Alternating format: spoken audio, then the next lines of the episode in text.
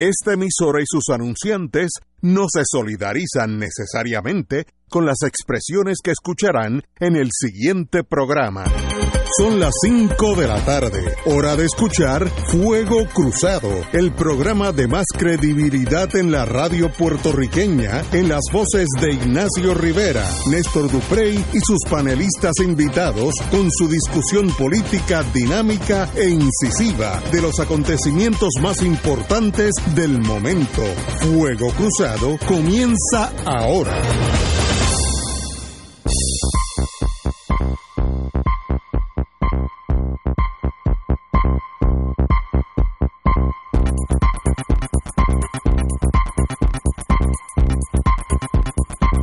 Amigos y amigas, hoy es martes 26 de marzo, empezando aquí en Fuego Cruzado, tenemos el privilegio y la amiga de nosotros, Marilu Guzmán, después que una semana missing in action. Así que bienvenida, compañera. Gracias, gracias. Un placer, como siempre, Ni, para mí. ni te voy, aquí. ni te voy a preguntar dónde fuiste, porque puede ser países donde los americanos... en cualquier punto entre La Habana y Caracas. Exacto. En cualquiera de Pero esos. qué bueno que tuviste, que estás aquí con lugares. nosotros. Gracias. Bienvenida. Bienvenida, me hicieron, Marilu. me hicieron falta. No, ya, No, nosotros también. falta, No, ha aquí una también. semana- no es fácil tan Ha sido una semana movida, movida. No, pa, te fuiste, esta- este país por poco se cae en canto. Sí. Bueno, vamos a pasar. Para variar, ¿verdad? Sí, por poco no, no vuelvas a faltar una- tanto tiempo porque no, tal vez no puedas regresar. Hoy se siente honrado, así se siente Piculín Ortiz por haber sido seleccionado para ingresar al Salón de la Fama de la Federación Internacional de Baloncesto, FIBA. Eso es a nivel mundial, señores. El astro jugador que le dio lustre a la camiseta del equipo nacional de baloncesto masculino durante dos décadas, le dará compañía a Teo Cruz como los únicos boricuas en ese recinto. Así es. Cito a, a Piculín. Estoy muy, agra- muy agradecido por ello. En nuestro caso es llegar a la cúspide de una carrera, reaccionó Ortiz. Los otros jugadores son que, los que están en ese mundo. Janet Arcain de Brasil, Mago Dijek de Polonia, Atlan, Alan, At- Atanas Goloshev de Bulgaria, un montón- eh, no voy a decir los nombres porque apenas puedo mencionarlo.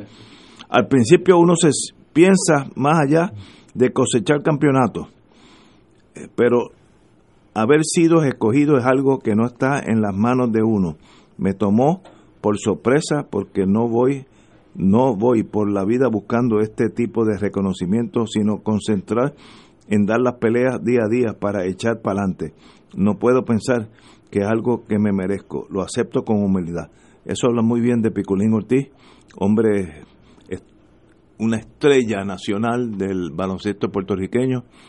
Yo me acuerdo cuando yo estaba en el gobierno federal y viendo un juego entre Puerto Rico y Estados Unidos, y Puerto Rico hasta la mitad del juego iba adelante y todos mis amigos que eran norteamericanos de clavo pasado me, felicitaron y era Piculín era el hombre clave así que los recuerdo con yo, yo era, un- yo era jovencito eh, y, y me sentí muy honrado de ser puertorriqueño viendo mi equipo jugar contra Estados Unidos en algo panamericano de hace muchos a- 20 o 30 Los años panamericanos. panamericano. Así que Piculín, qué bueno que está con nosotros eh, y qué bueno que has recibido ese reconocimiento a nivel mundial. Piculín. Hoy es un día importante en la historia de nuestro baloncesto.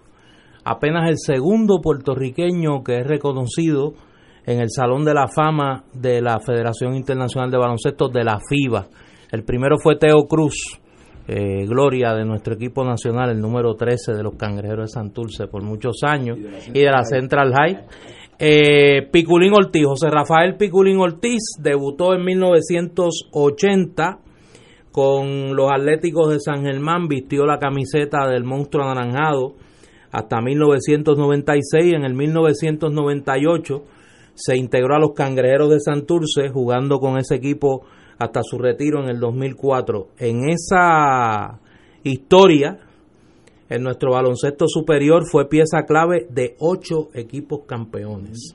Eh, tres eh, con San Germán, cinco con los Cangrejeros de Santurce. En esas 24 temporadas promedió 17.7 puntos por juego y 10.5 rebotes. En el baloncesto de la NBA eh, jugó con los Utah Jazz por tres temporadas, del 88 al 90. Luego jugó en el baloncesto español, jugó en Venezuela y con nuestro equipo nacional participó desde 1983 hasta el 2004. Jugó en cinco campeonatos mundiales y en cuatro olimpiadas. Es una hazaña eh, difícil de lograr para un atleta en un deporte tan retante como el baloncesto superior. En el preolímpico del 2003 fue su momento de gloria, eh, promedió, eh, anotó 21 puntos, 10 rebotes, 10 asistencias y 7 tapones en eh, la victoria más importante del equipo de Puerto Rico contra Canadá y en el 2004, eh, cuando Puerto Rico le ganó a los Estados Unidos, fue pieza clave en ese equipo. Jugó también en Grecia, en la Liga Griega, fue su última participación. No estoy seguro si en Grecia o en Venezuela fue su última participación en el baloncesto profesional a nivel internacional. Una gloria del deporte y tengo que decir un extraordinario ser humano eh, que le ha enseñado al país que lo importante es uno saberse levantar cuando uno se cae y demostrar que uno tiene la entereza para, como en el baloncesto, levantar la mano, aceptar la falta y continuar hacia adelante. Así que vaya a él, a Silvia, a su familia, un abrazo desde aquí eh, y a una persona que sé que donde esté, como decía mi papá, donde no se moja debe estar bien contento, que es Genaro Tuto Marchán que hasta el final de su vida eh, hizo todo lo que estaba a su alcance para que, para que el pico estuviese bien y que se encaminara eh, por el camino de la rectitud. Así que eh, vaya a Piculín un abrazo desde aquí. Oye, repito, es un día importante, un día de gloria para nuestro baloncesto superior. Compañera. Bueno, pues yo soy una fanática del baloncesto sobre todo el baloncesto nacional de mi país, ¿verdad? Y, cuando eh, Puerto Rico está jugando, pues es algo a lo que dedico mucho tiempo y nunca olvidaré aquella victoria de nuestro equipo nacional contra el Dream Team de los Estados Unidos en el 2004 y Piculín, como decía Néstor, formó parte de esa gesta y ha sido uno de los mejores baloncelistas de todos los tiempos, eh, que nos ha llenado de orgullo eh, y que en este momento, pues obviamente el país celebra junto con él esta distinción tan grande eh, y, qué bueno, ¿verdad? Que, que este, el país sepa reconocer lo bueno de las personas que lo debemos hacer con muchas otras personas a quienes con quienes lamentablemente porque no son artistas pues somos demasiado severos cuando cuando tienen algún traspié. Eh, Piculín es mucho más grande que todos los obstáculos que pueda haber tenido y todos los traspiés que pueda haber tenido en su vida. Nos ha dado mucha gloria. Eh, y realmente pues es un día de celebración y es un día donde el país completo le debe, le debe expresar el orgullo que sentimos por lo que ha hecho por nuestro país y por nuestro baloncesto estamos todos totalmente de acuerdo. Yo lo conocí cuando estaba en Pueblo, que hicimos algún algo de publicidad con él y de verdad primero me impresionó su altura porque yo mido 5'8 y cuando él entró a la oficina mía por poco da con el techo, una cosa y a la misma vez tan dócil y tan decente, suave. Imagínate, me, llevaba como dos pies, fácil y, y tan fuerte físicamente y tan eh, bonito de alma. Así que eso es lo que recuerdo de él cuando estábamos en pueblo. Yo ni, ni sé para qué fue contratado, pero rindió su servicio extraordinariamente. Oye, hay que, hay que recordar que Piculín, Piculín, hizo una breve incursión en el mundo político. No. Sí, fue candidato, fue candidato a senador por el distrito de San Juan, por el Partido Popular Democrático y como mencionaba ayer en la entrevista a Carmen Yulín, eh, fue, fue el sujeto de una resolución que se aprobó en la Asamblea del Partido Popular del 2003, 2004, 2003 o 2004, donde se señaló que no había que ser eh, creyente en el Estado Libre Asociado para ser eh, candidato por el Partido Popular. Piculín toda la vida sido independentista. Eh, y pues no empecé a eso o a pesar de no ser Estado librista, fue candidato a senador por el Partido Popular Democrático. Excelente por Piculín, una estrella de Puerto Rico y mi tesis. Oye, antes que me regañen, jugó con el con la Universidad de Puerto Rico en Calle. Ah, bueno, sí, en el baloncesto colegial. Eso es importante. Es que tú sabes que los fanatismos son así. Sí, sí, sí.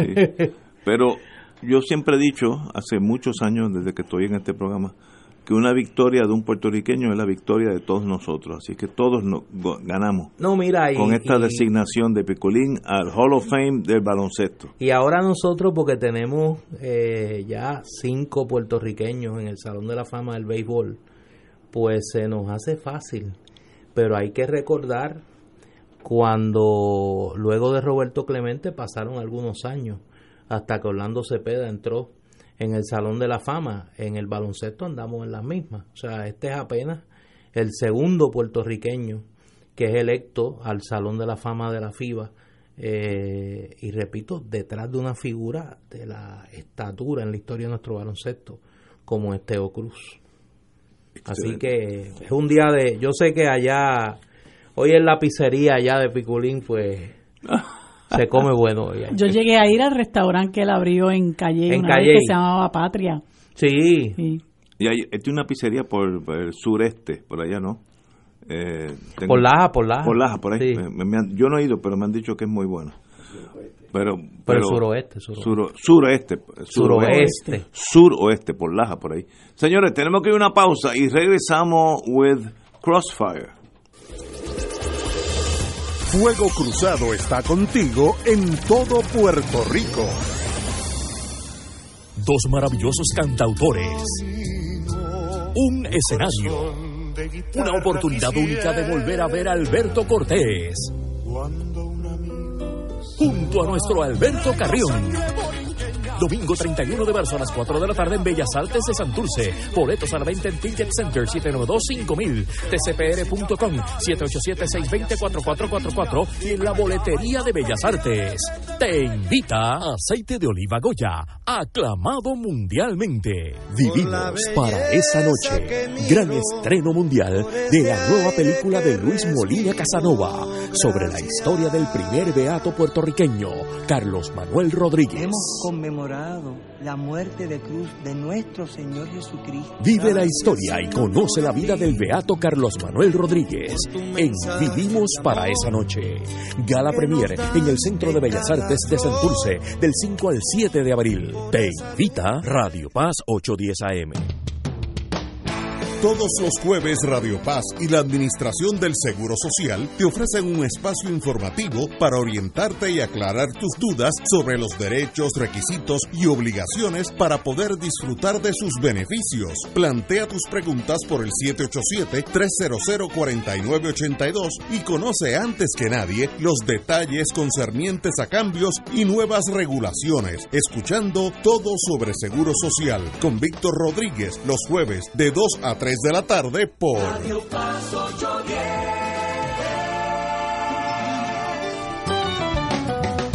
Escucha los sábados a las 5 de la tarde para servirte un programa del Colegio de Profesionales del Trabajo Social de Puerto Rico con los temas de interés a la comunidad.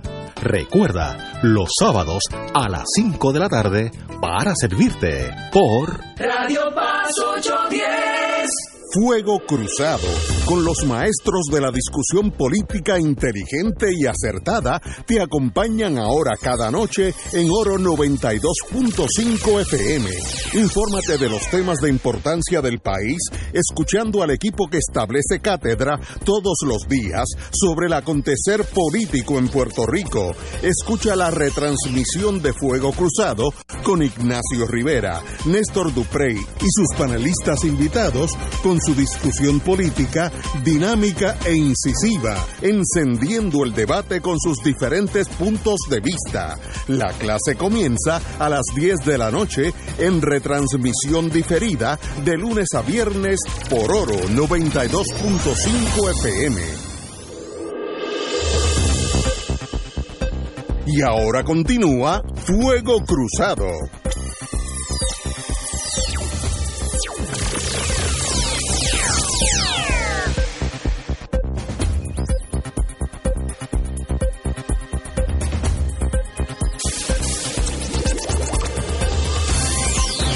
Back in the US of A. Oye, yo no soy oficial de inteligencia, pero si Marilu Guzmán, nuestra querida hermana, me hubiera dicho, no, yo cogí unas vacaciones por los países nórdicos en un barco y entré a los fjords y vi los glaciares, estaría mintiendo.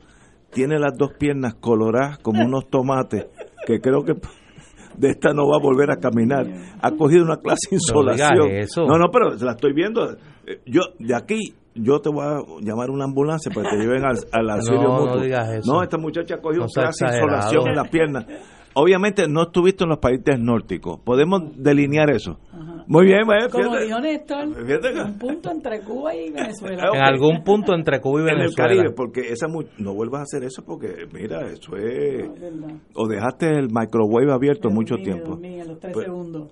Pero bienvenida nuevamente, porque Gracias. Marilu hace Para parte integrante de estar para aquí. mí son una cura. No, ¿verdad? y tú para nosotros parte de la familia. Familia a lo italiano con GLI, eh, GLI, eh, Familia. GL, no, GLIA, familia. Eh, Oye, ayer- Vamos, vamos a hablar de cosas más serias. Ayer nosotros tuvimos aquí a la alcaldesa de San Juan, Carmen Yulín Sí, Cruz, y bien. quisimos aprovechar la hora que iba a estar con nosotros para hablar de los temas pues importantes y de lo que nuestra radioaudiencia quería que se le preguntara, ¿no? Y dejamos pasar un asunto que nosotros creíamos que era algo de, de poca monta, pero que ha tomado, como todas las cosas que tienen que ver con el individuo del que vamos a hablar, ribetes tragicómicos. Porque este señor es experto en, esa, en esas eh, andadas. Ayer, la alcaldesa, antes de venir aquí, había escrito una, un tuit donde felicitaba, ella había ido por la tarde a renovar su licencia de conducir y felicitaba Lo dijo aquí. a la gente del SESCO, del Departamento de Transportación y Obras Públicas, por lo diligente y lo eficaz que había sido todo el sistema y, y demás. Eso es correcto, lo, lo dijo aquí. Eh, y entonces, luego de eso, a pocos minutos, el secretario de Estado, Luis Rivera Marín, publicó un tuit señalando que reconocía igualmente la labor de los empleados de allí del servicio de tramitación electrónica que tiene el Departamento de Transportación y Obras Públicas, el CSI. Y entonces, como este hombre ya uno no sabe si es que es bruto o sencillamente eh, eh, su afán de llamar la atención es así, eh, no le voy a decir payaso porque ya me han regañado suficiente los, que no ofenda a los payasos. Por eso no lo voy a, no le voy a llamar payaso. Eh, pues este hombre publicó una foto de él entrando a la cuenta de Carmen Yulín Cruz en el Departamento de Transportación y Obras Públicas para ver cuánto tiempo se había tardado realmente en hacer su transacción. Entonces cuando se da cuenta que lo que está haciendo Es ilegal. pero- es ilegal, pues viene como los nenes chiquitos y borra el tweet. Como si no hubiesen suficientes fotos ya de él y del tweet. Y entonces para echarle más sal a la herida, pretende hoy decir que él no entró a la cuenta de Carmen Yulín. Y que él no vio nada. Oye, pero, pe- pero, ¿Pero uno tiene que pensar Sí, ¿Cómo es posible que este individuo siga en su puesto? Con, esa, con, con ese riesgo diario del ridículo que se corre el gobierno de Puerto Rico con este, con este individuo. La verdad que es increíble. él se quedó medio Él entre lo del barco espeluzado y el avión con la invasión a Venezuela. Ahí se sí, quedó ahí es que él perdió. Digo, él que no tenía mucho.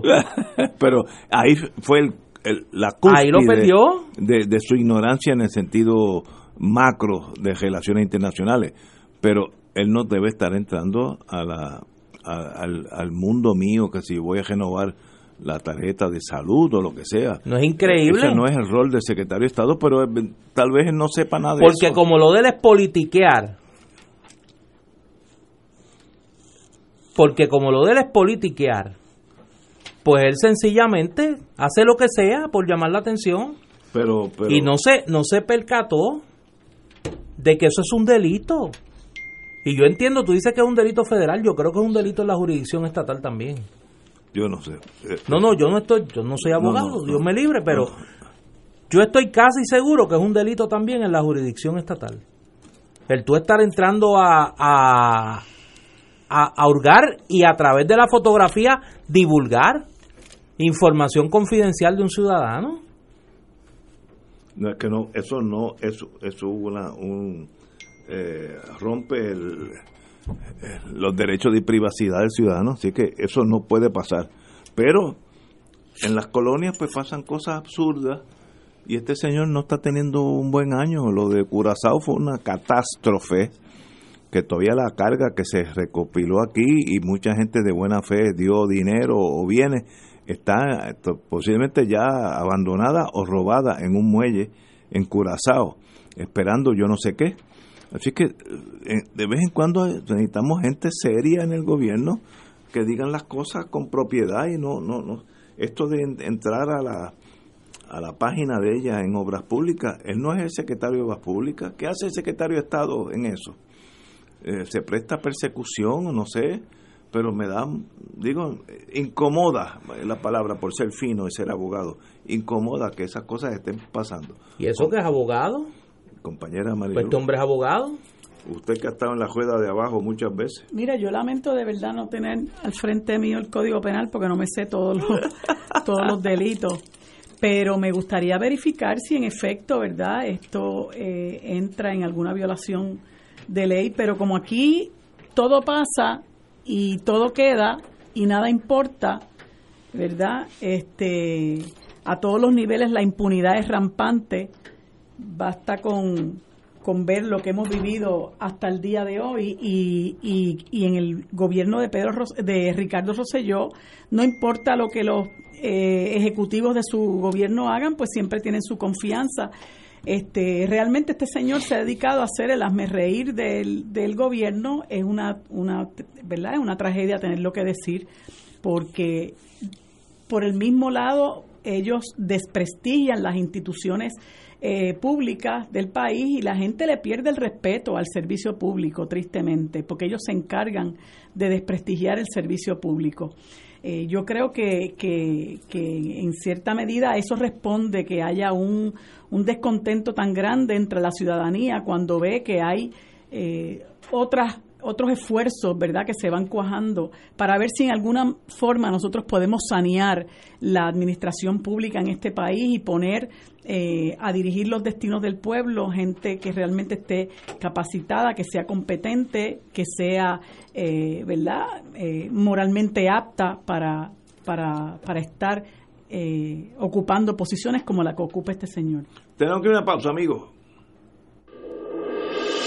Esto es Fuego Cruzado por Radio Paz 810 AM. Diariamente en nuestra cocina algo delicioso se cuece en la olla. Se escucha el cortar de la cebolla y el triturar de los ajos. En Freshmart utilizamos ingredientes frescos sin aditivos ni preservativos. En el deli encontrarás la mejor variedad de desayunos, almuerzos y cenas, pizzas artesanales y más. Los mejores especiales de la semana para comer sano y sabroso. Explora la variedad de ofertas más saludables. Ven a Freshmart en Aguadilla, Caguas, Carolina, Condado, Guaynabo y Atorrey. Freshmart es para todos. Fuego Cruzado está contigo en todo Puerto Rico. Este jueves 28 de marzo en horario especial a las 4 de la tarde. Bienestar Holístico, con la licenciada María Teresa Romana Acevedo. Consejería sobre la teoría de bienestar, entrevistas y valiosa información, porque alcanzar bienestar es posible. Bienestar Holístico, este jueves 28 de marzo, en horario especial a las 4 de la tarde, por Radio Paz 810 AM, una hora de bienestar para tu vida. Hay un retiro que nació aquí, en Puerto Rico donde yo nací.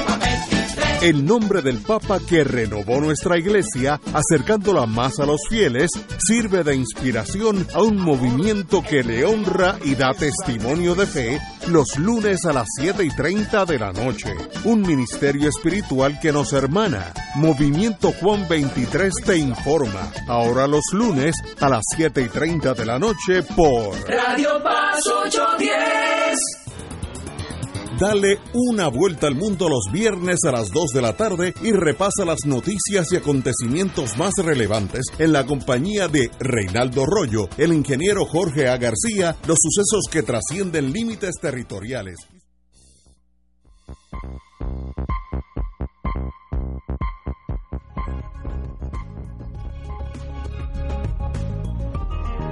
Saludos amigos, buenas tardes. Les saluda el Padre Milton y también les damos la bienvenida a los que están escuchando a través de Radio Paz 810 AM. Estamos en directo desde el canal 13, conectados ahora mismo con Radio Paz en la campaña Teleoro Digital. Estamos en nuestro segundo día de nuestra campaña Teleoro Digital donde estamos tratando de ver si podemos lograr finalizar la digitalización. Eso, donde ser mejor es posible. Estamos, estamos en Radio Oro también, así que pues saludo a los amigos de Radio Oro por estos minutos también que estamos conectados en este momento en la campaña Teleoro Digital, nuestro segundo día, tratando de ver si este año podemos cerrar lo que es la campaña Teleoro Digital que comenzó en el 2008, cuando empezamos con el proceso de digitalización de nuestro canal 13. Llevamos ya 11 años tratando de completar la digitalización. Fuimos el primer canal en Puerto Rico que nos fuimos al aire en digital, salió la misa a las 12 y cuarto, a las 12 y 14 para ser más exacto, de la mañana de ese día, ese febrero del, 2010, del 2009, salió la, misa como señal digital al aire y todavía estamos en el proceso, nos falta poder subir a, alta definición al HD, nos falta un multiplex, nos falta unos servidores para digitalizar nuestra programación, así que estamos tratando de ver si conseguimos esos fondos para completar la digitalización de nuestro canal 13, que llevamos 11 años en este proceso. ¿Cómo usted puede hacer la aportación? Llamando al 787 300-4999. 787-300-4999. 787-300-4999. O fuera del área metropolitana pueden marcar también el 1-877-955-2955. 1-877-955-2955. Cualquier aportación es buena, puede utilizar su Visa Mastercard American Express. También pueden entrar a la página de Facebook de Padre Milton PR, puede entrar a la página del Canal 13 Puerto Rico, este, de Facebook, y ahí hay unos enlaces que pueden hacer sus aportaciones también a través de PayPal. En la página de internet del Canal 13, canal13pr.tv, también está el enlace para poder hacer su aportación eh, vía online. Así que es, bien fácil, ustedes los voluntarios y voluntarias están aquí pendientes para recibir esa llamada del el nombre, dirección postal, número de teléfono, la cantidad que quiera, que desea aportar en esta campaña Teleoro Digital y pues si tiene la tarjeta de crédito, mejor, porque se procesa hoy mismo, pero si no la tiene o no la desea utilizar, le enviamos la boleta a su casa y usted la devuelve con su cheque o su giro postal. 787-300-4999 o el 1-877-955-2955. Voy a leer una, alguna cosa que tengo por aquí de las que han ido entrando. Un anónimo de Trujillo Alto que nos ofrenda 100 dólares y pide por la salud. Eh, dice que tiene 81 años esta persona. Un anónimo de San Juan que nos ofrenda 5 dólares y pide para que el Señor le ayude a que mejoren su finanza, la herencia y su salud. Eh, Carmen Izquierdo Cruz de Barceloneta nos ofrenda 25 dólares, pide por su salud, que es paciente de leucemia, por la salud de sus hijos, unión de la familia. Un anónimo de Guainabo nos ofrenda 40 dólares y pide que el Señor le ayude en los ataques de ansiedad, por la salud de los enfermos y por los presos. Son algunas de las boletas, porque tenemos ahora un corto tiempo eh, unidos acá, enlazados, el grupo RTC aquí en la, en la entre Canal 13, Oro 92.5 Rico y Radio Paz, esperando esa aportación de ustedes. 787-300-4999, 787-300-4999 o el 1-877-955-2955. Me despido de ustedes, amigos y amigas de Oro 92.5 y de Radio Paz, que continúan en su programación regular. Y nosotros acá en el Canal 13 seguimos con María Corazón de la Iglesia, con el Padre Luis Colón. Y ahora continúa Fuego Cruzado.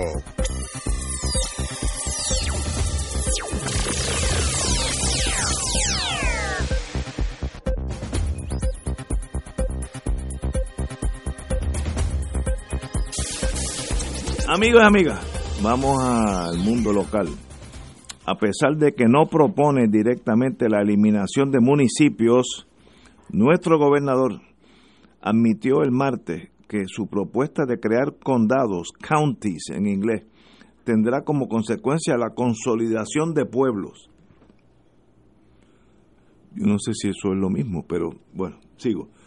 Si usted es alcalde de un municipio, municipio que depende en 80-90% de la transferencia del gobierno central y ya esa transferencia deja de existir, entonces hay un problema grave de operación ahí totalmente de acuerdo con el gobernador. Pues, si el municipio X depende de 80 o 90% de lo que el gobierno central me va a dar y no me lo está dando, pues ese, ese count, ese pueblo, municipio, pues desaparecerá, me imagino. Según el señor gobernador, la propuesta es que el gobierno central le pasará los fondos y algunas funciones directamente a los condados, counties, de la misma forma, los municipios tendrían también que pasar fondos a la estructura del condado, lo que implicaría una reducción en su finanza. Bueno, pues me, acaba de decir que hay muchos municipios que no tienen en qué caerse muertos, ¿cómo, ¿cómo, le van a pasar dinero a los condados? Bueno, pero ahí está. Eh, sobre el particular, el gobernador explicó que su propuesta aborda la clasificación de los municipios en cuatro niveles. Primer nivel, los ayuntamientos, los ayuntamientos, municipios clasificados en este nivel no ofrecerán servicios, no ofrecerán servicios a, sus residentes. Wow, no, entiendo eso. Los, los municipios clasificados en este nivel no ofrecerán servicios a sus residentes. Segundo nivel, municipios bajo este nivel proveerán únicamente servicios de desarrollo comunitario enfocados en la cultura y los deportes. Tercer nivel, Municipios en esta categoría ofrecerán sus servicios de desarrollo económico como turismo y planificación. Cuarto nivel, añade servicios de mayor costo pero basados en la capacidad de recursos del municipio. Wow. Cito al gobernador, tendrán menos dinero para operar. Tendrían dinero para operar a base de, de la capacidad de que puedan ejecutar esos servicios. Los municipios tienen varios gastos uno de estos gastos es el operacional. Es, ese se reduciría significativamente y el gasto de nómina también, porque a la medida que no tengan que otorgar estos servicios, estos empleados podrían ir al condado, county, o, o por empleador único ir al gobierno central. Sí hay una reducción significativa. Bueno, yo creo que si yo fuera gobernador, más o menos haría lo mismo. Eh, los hay municipios, estoy exagerando tal vez, la mitad de los municipios están quebrados y no van a estar operacionales en uno o dos años. Eso según los economistas que he oído en la radio constantemente. Así que hay una crisis muy seria a nivel municipal. ¿Y qué se hace? A juntarlos, como dicen en el campo, a juntarlos, unirlos operacionalmente en, forma de counties, condados en los Estados Unidos, puede ser la solución, etcétera, etcétera. tal vez haya cinco o seis soluciones. El gobernador está tirando una, para ninguna, esa es la que hay que ir porque no son viables muchos municipios actuales. Cuando digo que no son viables, que no van a poder pagar la nómina de sus empleados, no van a poder recoger la basura. Eso es en uno o dos años. ¿Qué se hace? Esta es una idea del gobernador. Para ninguna me voy con esta. Néstor. Mira, hay unas expresiones que me llegan aquí del presidente de la Asociación de Alcaldes de Puerto Rico, el amigo alcalde de San Lorenzo, Joe Román. Las voy a leer eh, y luego quiero comentar porque me parece que da un que Joe señala un, un elemento importante. Dice, el señor gobernador debe finalmente presentar el proyecto de ley con todos los detalles para poder hacer un análisis justo de la medida. El mencionar someramente el concepto en diciembre pasado y ofrecer limitados detalles hoy sin un documento completo no promueve un proceso de análisis serio. Por muchas razones, la eliminación de municipios no es una opción como lo hemos expresado los miembros de la Asociación de Alcaldes, Federación de Alcaldes y el señor presidente del Senado. Finalmente, no avalamos la imposición de cualquier variante del concepto de counties que elimine recursos a los municipios, pues atenta contra la permanencia de los pueblos y de los servicios que se ofrecen a la ciudadanía, cierro la cita. Y yo creo que aquí eh, el querido amigo Joe Román señala un elemento importantísimo. El gobernador lleva desde el año pasado hablando sobre esto y ha tenido tiempo suficiente de presentar una propuesta concreta a nivel legislativo de qué es lo que él se refiere. Los municipios son una criatura constitucional y de la Asamblea Legislativa. Requieren la aprobación de los ciudadanos en referéndum para disolverse. El plantear crear una estructura intermedia por trasmano de funcionarios no electos para que asuman responsabilidades que hoy tienen funcionarios electos sería el equivalente criollo a nombrar una junta de control fiscal a los municipios dirigida por el gobernador de Puerto Rico. O sea, es otro organismo no electo por el pueblo de Puerto Rico para asumir competencias que tienen funcionarios electos del pueblo de Puerto Rico. A mí me parece que lo más sensato sería aquí, pero como aquí la sensatez eh, parece que anda de vacaciones, eh, sería que el gobernador acabe de presentar la legislación. Y yo tengo un dato aquí, yo tengo un dato aquí que me parece que es importante a la hora de estar hablando de este, este fetiche de que en Puerto Rico hay muchos municipios. En los Estados Unidos hay con 327 millones de habitantes 19.429 alcaldes. Hay un alcalde por cada 16.805 habitantes. En Puerto Rico hay 78 alcaldes para 3.2 millones de habitantes. Un alcalde por cada 41.026 habitantes. Menos. No, no, en Estados Unidos hay el doble de alcaldes. Y son raras las propuestas en los Estados Unidos de consolidación de municipios. A mí lo que me preocupa, y lo dije desde un principio, es lo siguiente, que el gobernador, ante el hecho político de que la mayoría de los alcaldes son de la oposición, pretenda crear una estructura intermedia, unas especies de superalcaldías con funcionarios designados por el gobernador que asuman competencias y que asuman los recursos fiscales que de otra manera estarían en manos de los municipios. Y doy un ejemplo porque ya vimos esta película. Cuando el paso del huracán María, el gobierno central se empecinó en centralizar todo lo que tenía que ver con la ayuda recibida y la contratación de quienes iban a proveer los servicios de reconstrucción en los municipios las comunidades de los municipios. Y prácticamente aisló a los alcaldes, a los alcaldes del Partido Popular Democrático y a los alcaldes del Partido Nuevo. Ahí, ahí aislaron a rojos y azules como eh, por igual. Y repito, mi preocupación aquí es que se quiera por trasmano crear una estructura gubernamental adicional para estricto control político, despojando de recursos y empobreciendo por la falta de servicios más a una población ya de por sí empobrecida, como es la de la mayoría de los municipios de Puerto Rico. Compañera Marilu Guzmán. Yo creo que esto es una, una propuesta del gobernador para las gradas, eh, porque esto tiene tanta y tanta cortapisa. Eh, y para empezar, el problema constitucional que menciona Néstor es uno de ellos. En segundo, en segundo lugar, eh, el mismo el mismo gobernador eh, reconoce que hay eh, unas reservas de parte de los alcaldes y de parte de los legisladores y plantea que eh, la merma en los, en los fondos para los municipios, pues va a, materializarse en, para el 2024 y que obviamente esto es algo que hay que, hay que discutir.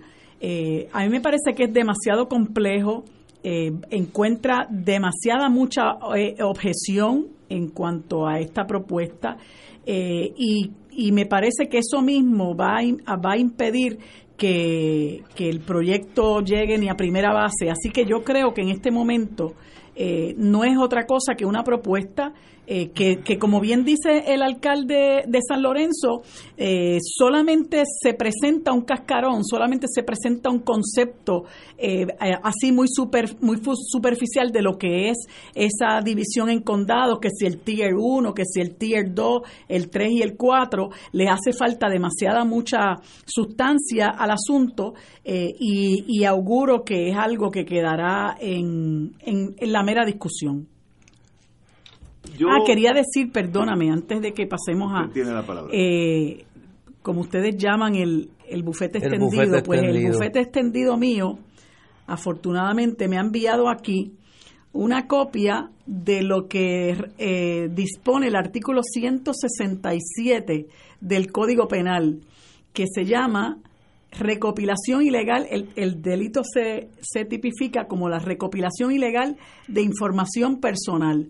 Todo empleado o funcionario público que sin autoridad de ley y para fines ilegítimos levante, mantenga o preserve expedientes, carpetas, manuales, listas, ficheros o compile información y documentos que contengan nombres y datos de personas, agrupaciones y organizaciones sin estar dichas personas, agrupaciones o entidades vinculadas con la comisión o intento de cometer un delito o con el propósito de discriminar en la obtención o permanencia de un empleo, será sancionado con pena de reclusión por un término fijo de tres años.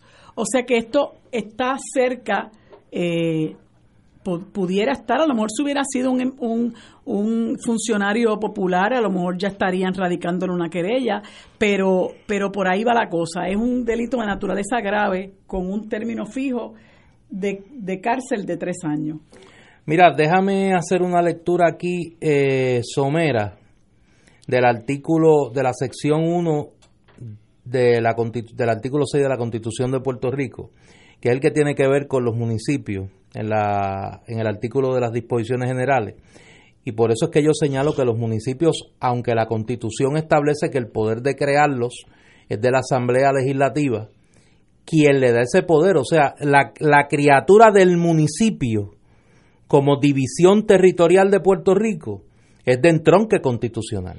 y dice, enmendar la constitución. Y dice la sección 1, la Asamblea Legislativa tendrá facultad para crear, suprimir, consolidar y reorganizar municipios, modificar sus límites territoriales y determinar lo relativo a su régimen y función, y podrá autorizarlos además a desarrollar programas de bienestar general y a crear aquellos organismos que fueren necesarios a tal fin.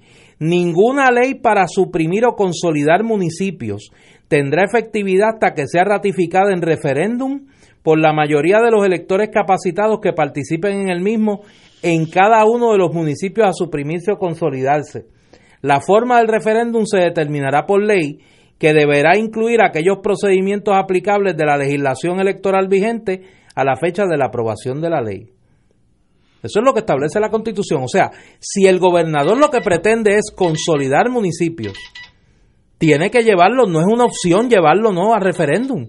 Tiene que llevarlo a referéndum. Ahora, si para burlar la Constitución el gobernador lo que plantea es yo voy a crear por vía legislativa una estructura intermedia entre el distrito senatorial y el municipio que tenga funciones, que asuma competencias que tienen hoy los municipios. Y le voy a asignar los recursos que hoy tienen los municipios para administrar esas competencias, incluyendo recursos fiscales, obviamente, es un mecanismo para burlar la constitución. Y es crear un organismo no electo para que asuma funciones de entidades creadas por ley, autorizadas por la constitución y cuyos administradores son funcionarios electos del gobierno de Puerto Rico.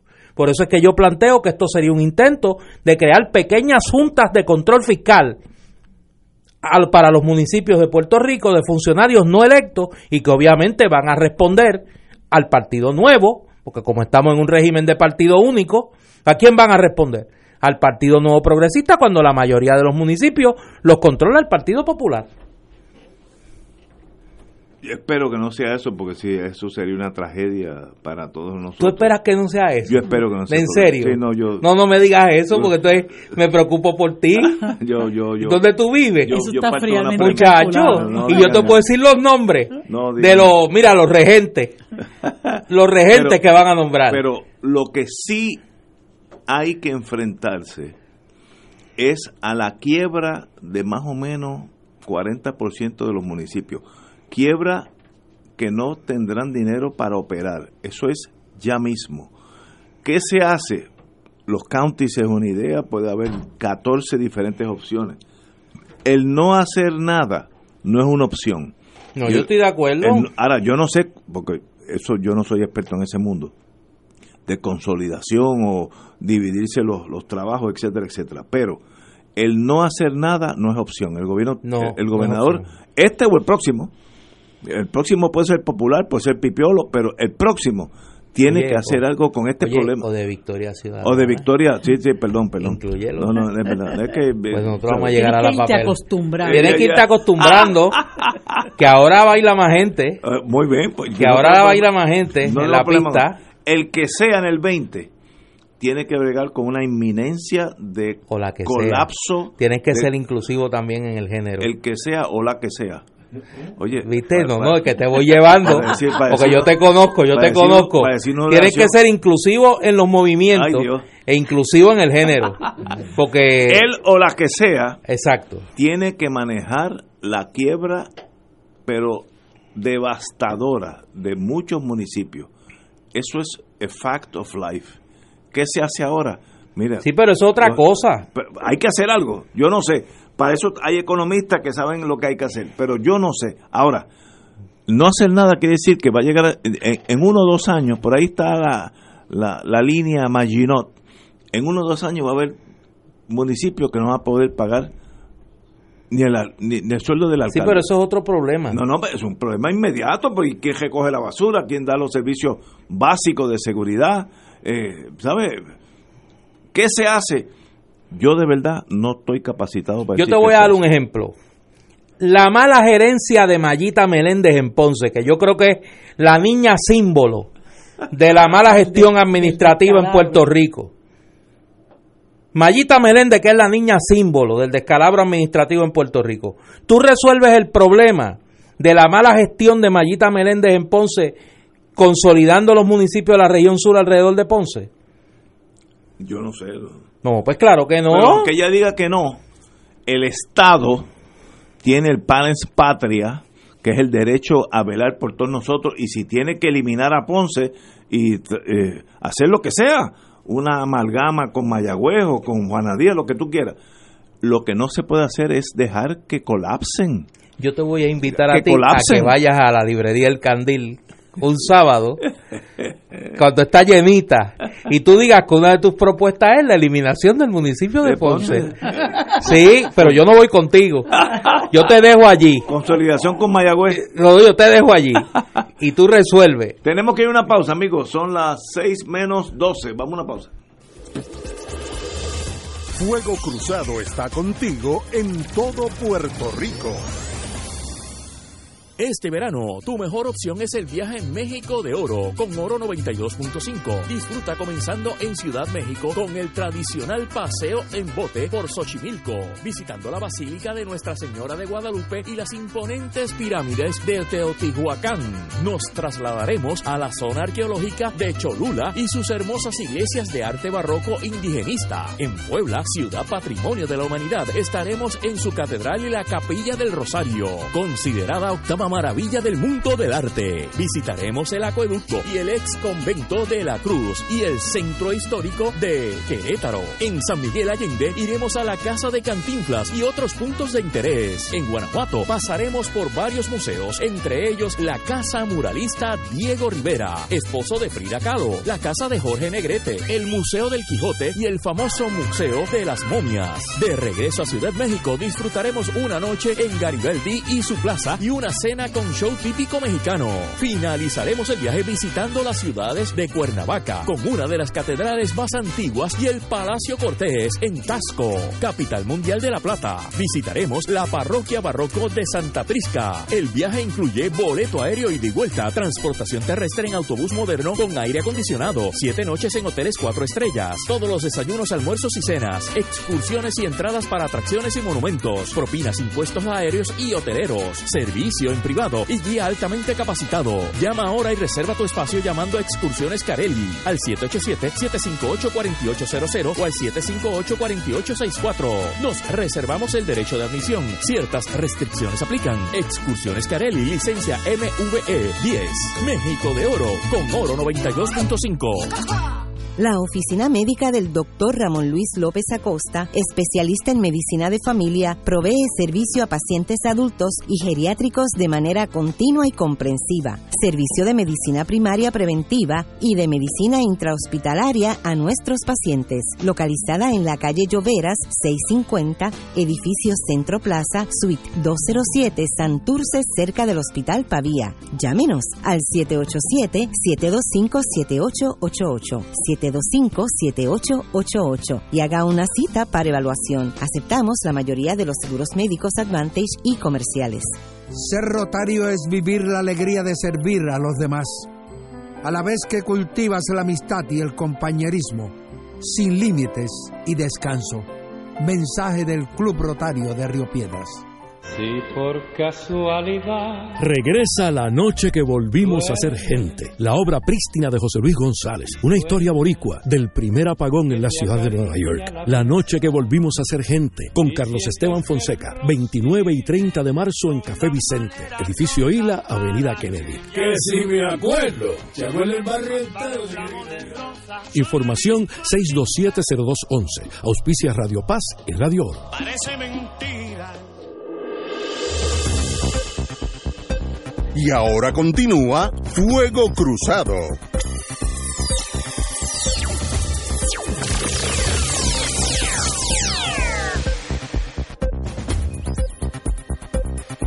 Hace, hace como 20 años yo estoy oyendo la misma oración y es que los, los vertederos de Puerto Rico se agravarían, se agravan. Eh, la, de la demolición de estructuras generaría tantos o más escombros que los ciclones Irma y María juntos. Eh, los trabajos relacionados con la recuperación de los huracanes María e Irma podrían generar igual o mayor cantidad de escombros que hace año y medio, lo cual agravaría el maltrecho estado de los vertederos, advirtió EPA eh, de la la Oficina de Environment de Estados Unidos. Estimados dan cuenta que unas 15.000 estructuras de vivienda, edificios, etcétera, serán demolidas durante la recuperación, lo que se traduce en 2.660.000 toneladas de escombros. Eso es para hacer un pueblo completo.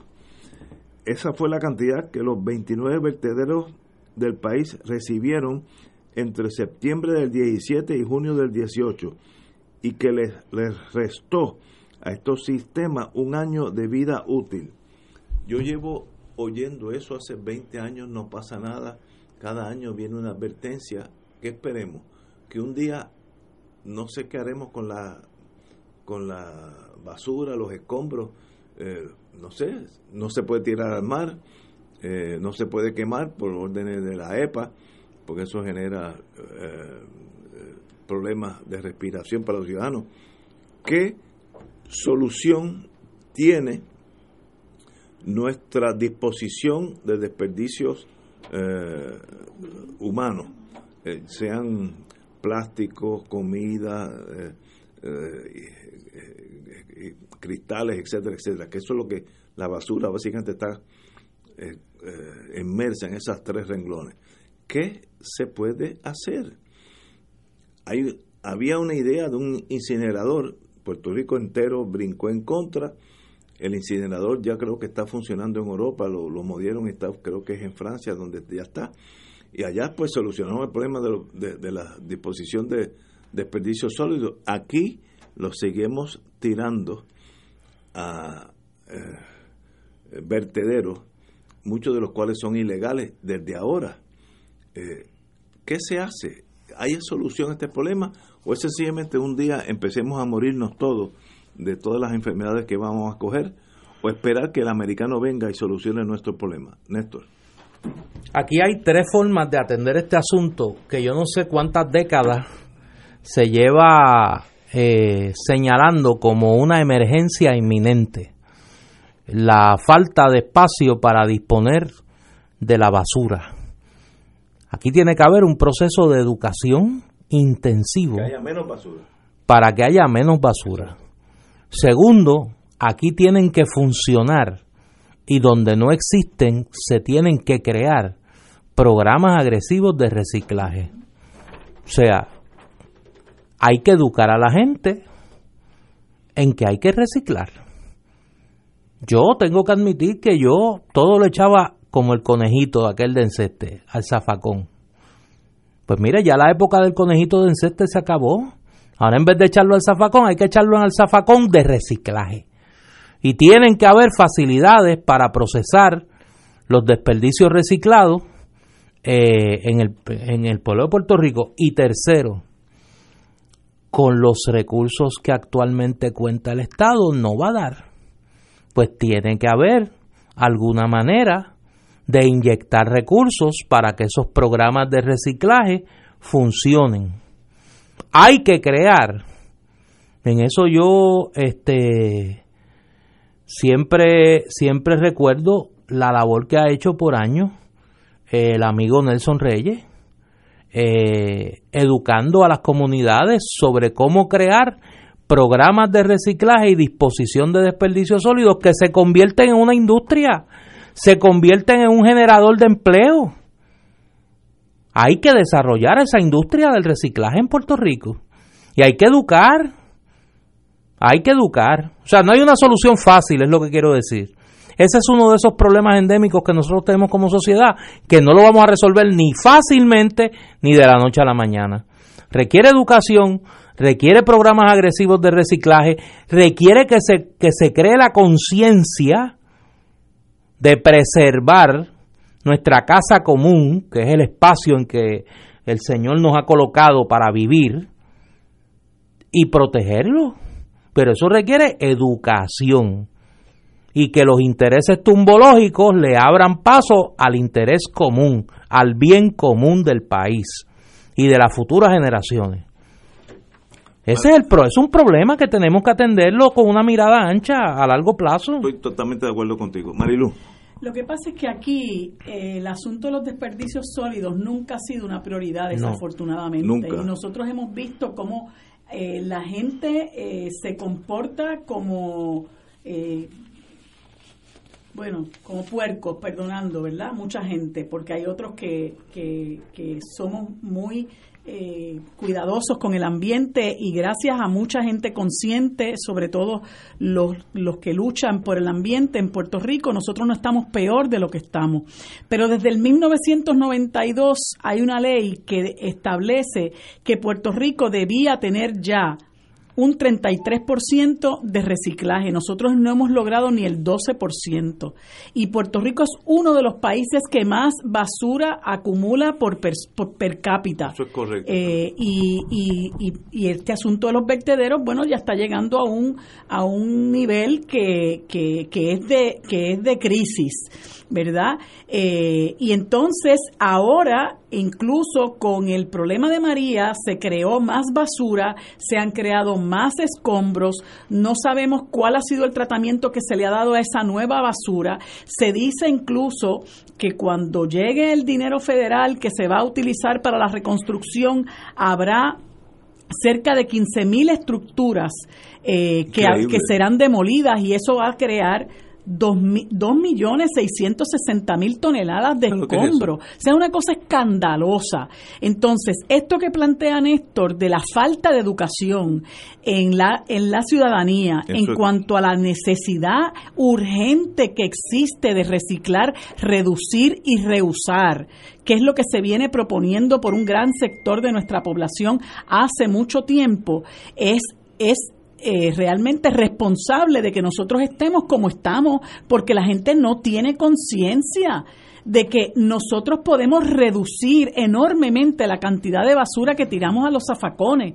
Y también la gente irresponsable que tienen un encer eléctrico que ya no les sirve y no se ocupan de buscar un lugar donde eh, puedan entregarlo para que el mismo se recicle o se le dé el uso que, haya que usar porque no hay conciencia. Entonces, el problema es que como no se educa a la gente para que haga esta u otra cosa, la gente le da lo mismo. Y una de las cosas que yo critico es este afán, independientemente de que sé que Ignacio me va a decir no hay chavo, hay cosas que tienen prioridad en el país.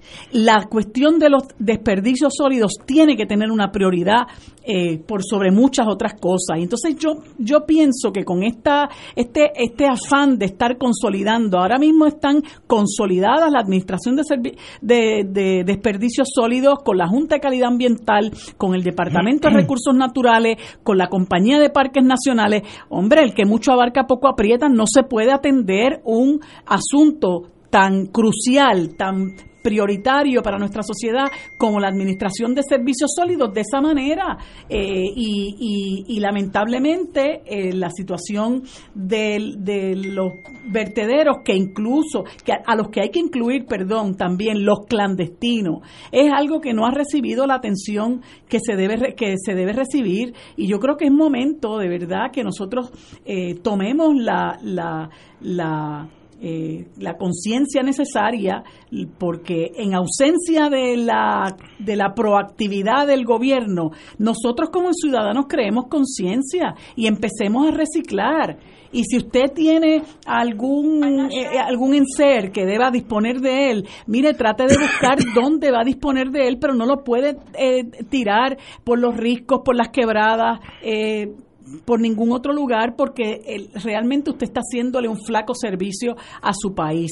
Pero desafortunadamente también hace, hace falta inculcarle a la gente eh, más que el desprecio a lo que somos, amor a lo que somos y, y crear conciencia de que esta es nuestra casa, es la única que tenemos y tenemos que protegerla para esta y las futuras generaciones, porque mire, lo que usted ensucia en alguna medida le va a perjudicar a otra persona, este o a usted mismo. Eso mismo que pasa con las cenizas, que también tiene que ver con el problema de los desperdicios, porque, porque es un desperdicio que se está tirando al aire y al agua, es algo que a todos nos perjudica, así que el ambiente en todas las formas y maneras nosotros lo, lo tenemos que proteger. Señores, tenemos que ir a una pausa, amigos. Fuego Cruzado está contigo en todo Puerto Rico.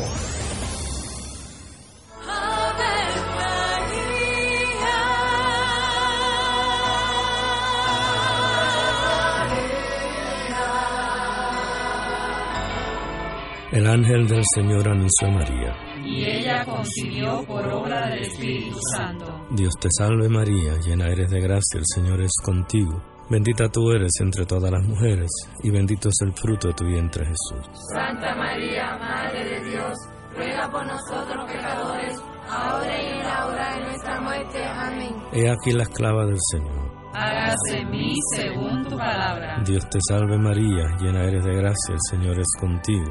Bendita tú eres entre todas las mujeres y bendito es el fruto de tu vientre Jesús. Santa María, Madre de Dios, ruega por nosotros pecadores, ahora y en la hora de nuestra muerte. Amén. Y el Verbo se hizo carne. Y habitó entre nosotros. Dios te salve María, llena eres de gracia, el Señor es contigo. Bendita tú eres entre todas las mujeres, y bendito es el fruto de tu vientre Jesús. Santa María, Madre de Dios, ruega por nosotros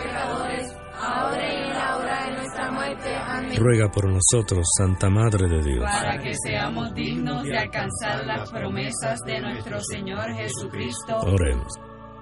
Derrama, Señor, tu gracia sobre nosotros, que por el anuncio del ángel hemos conocido la encarnación de tu Hijo, para que lleguemos por su pasión y su cruz a la gloria de la resurrección, por Jesucristo nuestro Señor. Amén. Gloria al Padre, al Hijo y al Espíritu Santo. Como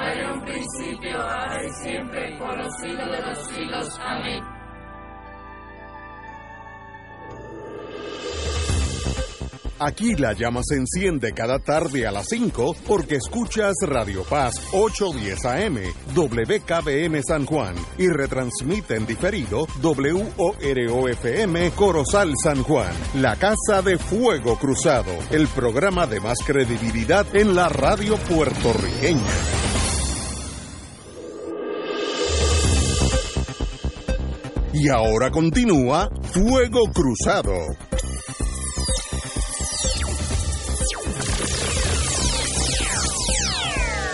Regresamos, Boys and Girls de Fuego Cruzado, son las 6 y 5, 18.05 horas, aquellos que están en el mundo militar.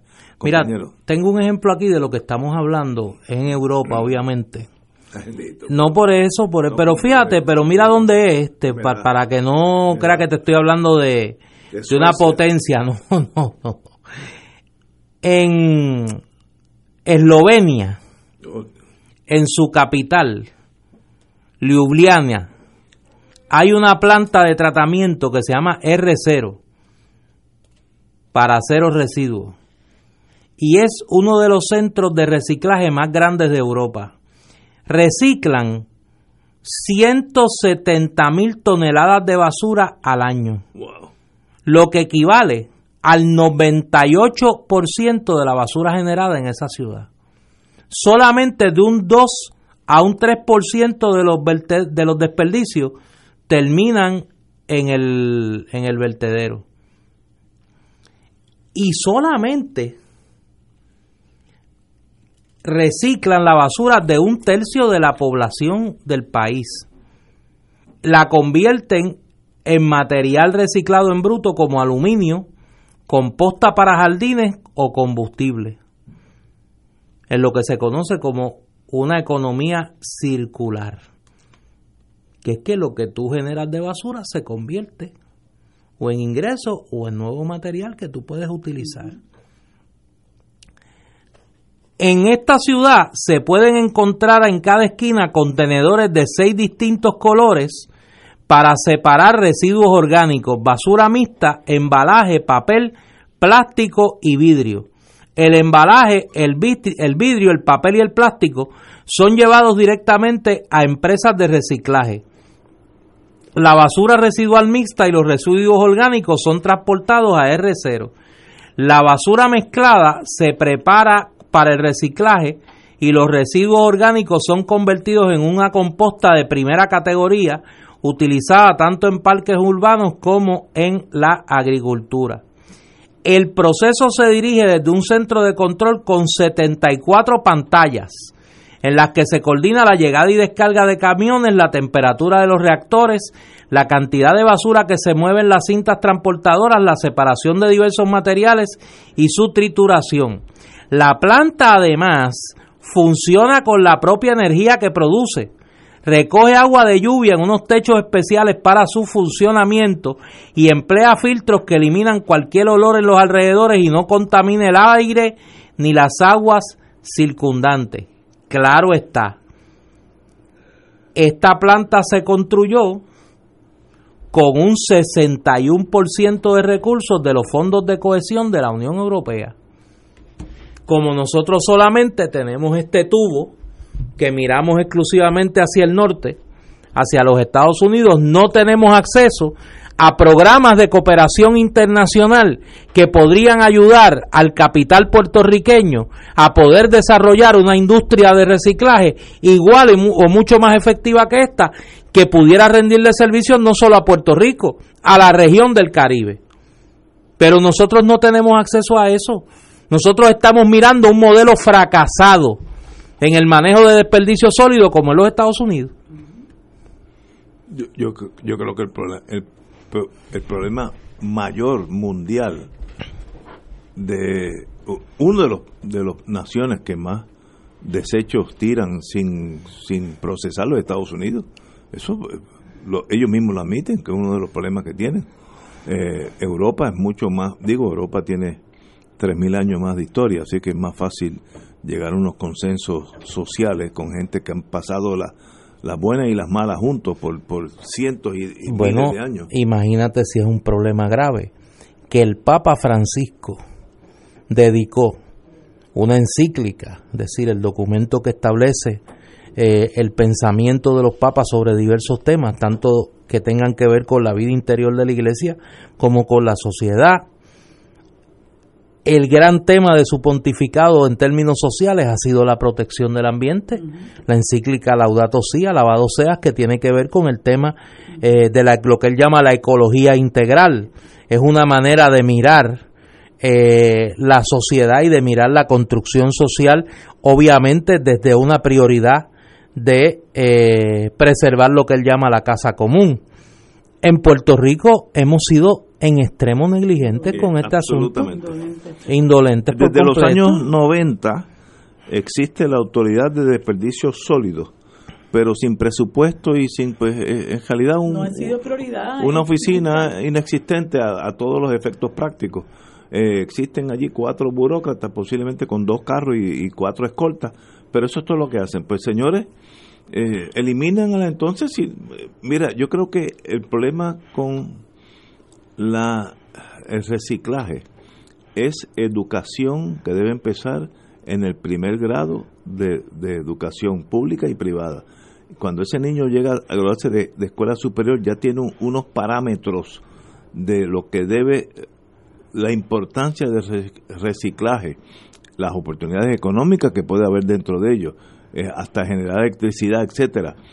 Pero si nadie le enseña nada a nadie, lo que hacen es, pues, no hay cosa que más me desespera a mí que uno ve un carro delante de uno y se, una barquilla y la tiran por la ventana para afuera. Eso lo veo acá rato. Eh, y, y- y esa persona, eh, ¿qué educación tiene sobre qué pasa una vez que tú tiras esa barquilla por la ventana para afuera? Algo pasa, eso desaparece. Se lo traga un monstruo o eso alguien eventualmente tiene que recogerlo, etcétera, etcétera. Y eso es educación.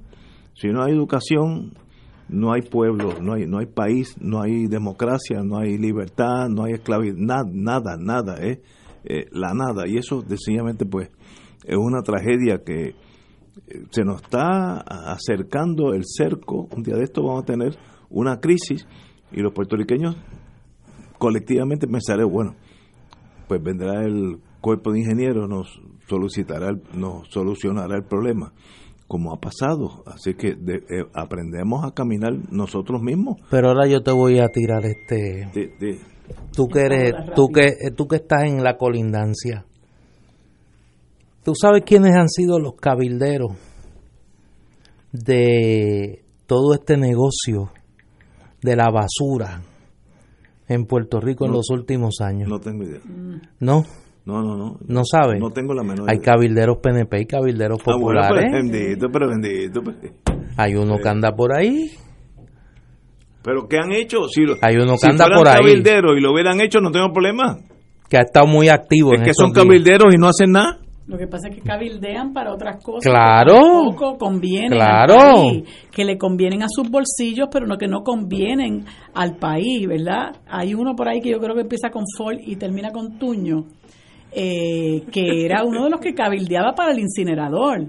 Y entonces hay otros, ¿verdad? E incluso que aspiran a, a la gobernación por otro partido que están vinculados al- a, la, al- a, la, a la industria de la quema de ceniza, ¿verdad? Entonces, en la medida en que esos son los intereses que prevalecen en el país por encima del interés del pueblo y por de que nosotros mantengamos nuestro ambiente que a fin de cuentas es mantener nuestra salud, porque si nosotros enfermamos nuestro país y enfermamos el planeta, nos enfermamos nosotros. Ahora mismo, eh, hay- aquí nosotros deberíamos tener una campaña, alguien debería iniciar una campaña no solamente para la educación con relación al reciclaje, que es fundamental, sino para nosotros eliminar todo aquello que no se puede reciclar, como lo, como es la utilización del foam. Eso es una cosa eh, que no se biodegrada nunca. Diabólico. Y entonces no hay nadie que se le ocurra porque se va a tirar encima, se le va a tirar encima el sector grande del comercio, eh, que se le ocurra decir, eso está prohibido en el país, porque mucho comerciante decide comprar el foam porque le sale más barato comprar el envase de foam que comprar el envase de cartón. Pero no importa cuáles sean los intereses, nosotros tenemos que tener gente dirigiendo el país que abogue por proteger los intereses del pueblo y no los intereses de unos pocos que a fin de cuentas pueden ser los que financian campañas y los que consiguen votos. O sea, mientras esa siga siendo la óptica, que es lo que nos ha lo que ha primado en este país por las últimas décadas, por, por eso es que la administración de desperdicios sólidos aquí ha venido a menos cada vez más, al punto de que hoy día es un apéndice del Departamento de Recursos Naturales y Ambientales y mira la situación que tenemos con los vertederos y mira lo que ha pasado con la ley que se suponía que ya hubiera elevado el porciento de reciclaje a un 33%. Eh, y son cosas que la gente no les da importancia porque yo voto y viene otro y lo recoge pero no estamos creando conciencia de cómo, de cuánto daño nosotros le estamos haciendo a nuestro ambiente. Por eso es que no has escuchado cuando nosotros en el movimiento Victoria Ciudadana planteamos como uno de los elementos de la agenda urgente en el primer tema que planteamos en esa agenda, que fue el restablecer la confianza del país en sus instituciones y combatir la corrupción, establecimos que uno de nuestros compromisos es el legislar para prohibir la práctica de la puerta giratoria. En ¿Qué es eso? Que una persona no pueda ocupar un puesto en el gobierno de Puerto Rico e inmediatamente irse al sector privado a lucrarse de la información y de las relaciones que establece en el gobierno de Puerto Rico. Nosotros tenemos el colmo del descaro en Luis Fortuño. O sea, Luis Fortuño ha venido aquí a Puerto Rico hace unos días y se ha negado a revelarle a la prensa puertorriqueña si en efecto es cabildero de Metropista la firma que él le dio el contrato de la privatización de la PR22, porque eso violaría la ética. Pero tú puedes creer cosas semejantes, que este individuo esté invocando la ética para no decirle al país que es un mero mercenario y que se enriqueció él y su esposa desde el poder y que ahora están disfrutando de los contratos regalándole el patrimonio del pueblo de Puerto Rico para agenciarse un sueldo y para agenciarse dinerito, él y su familia. Y tiene la, el descaro de decir que él no puede revelar esa información porque falta la ética. Eso hay que acabarlo. Por eso es que has escuchado. De las propuestas, de las propuestas sexy, todo el mundo se hace eco. Pero de las que han ido a la médula del problema del inversionismo político, del problema de la corrupción, en ese sentido, nosotros le estamos dando una oportunidad al país de acabar de sanear la política puertorriqueña. Señores, tenemos que ir a una pausa, amigos. Fuego Cruzado está contigo en todo Puerto Rico. Dos maravillosos cantautores. Un escenario. Una oportunidad única de volver a ver a Alberto Cortés junto a nuestro Alberto Carrión. Domingo 31 de marzo a las 4 de la tarde en Bellas Artes de Santurce. Boletos a la venta en Ticket Center 792-5000, tcpr.com 787-620-4444 y en la boletería de Bellas Artes. Te invita Aceite de Oliva Goya, aclamado mundialmente. Los rotarios se preguntan antes de actuar, ¿es la verdad? Es equitativo para todos los interesados, creará buena voluntad y mejores amistades, será beneficioso para todos los interesados. Mensaje del Club Rotario de Río Piedras. Radio Paz te ofrece el mejor motivo para levantarte temprano y disfrutar el comienzo de un nuevo día de lunes a viernes con Enrique Liboy y Radio Paz en la mañana. La dosis perfecta de noticias, deportes y éxitos musicales de todos los tiempos, humor y curiosidades, calendario de actividades y tus peticiones musicales por el 787-300-4982. Conéctate con el 810 AM de lunes a viernes con Enrique Liboy y Radio Paz en la mañana. A ti, mujer no importa quién seas, ni de dónde vengas, ni por qué te vas. Mujer, ¿tienes problemas de drogas? Alcohol, violencia, depresión, baja autoestima, infelicidad, ansiedad, falta de sentido que afecta a tu vida familiar. Centro Madre Dominga Casa Belén en Ponce es para ti. Llámanos, porque por cada mujer rehabilitada hay una familia restaurada. 787-290-3627. Mujer que tocas la noche y la llenas de luz, que tienes problemas, anhelos y penas y creo en ti. Fanático del deporte, la mejor información y el mejor análisis lo escuchas los sábados a las 2 de la tarde por Impacto Deportivo con Javier Sabat y el más completo elenco en deportes por Radio Paz 810 AM y en las redes sociales Facebook, Impacto Deportivo, Radio PR, Twitter e Instagram, Impacto underscore Deport. Juntos, impactando el deporte nacional. Y ahora continúa Fuego Cruzado.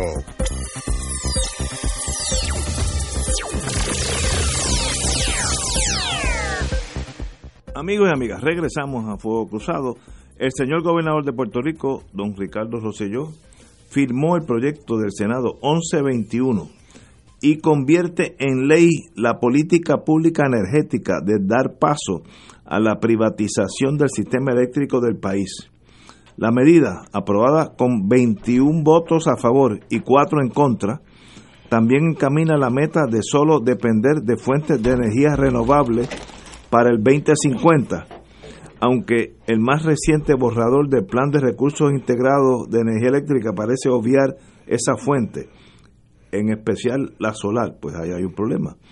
De igual modo, Energía Eléctrica sigue manejando los contratos de suplido de gas natural, como el anunciado la semana pasada, en la que con 8.3 billones de dólares en fondos públicos de por medio, la agencia aprobó un acuerdo con eh, NF Energy para convertir las unidades 5 y 6 eh, de la central San Juan y suplir gas que usarían para operar. Todo sin todavía tener los permisos necesarios de la Junta de Calidad Ambiental y de EPA.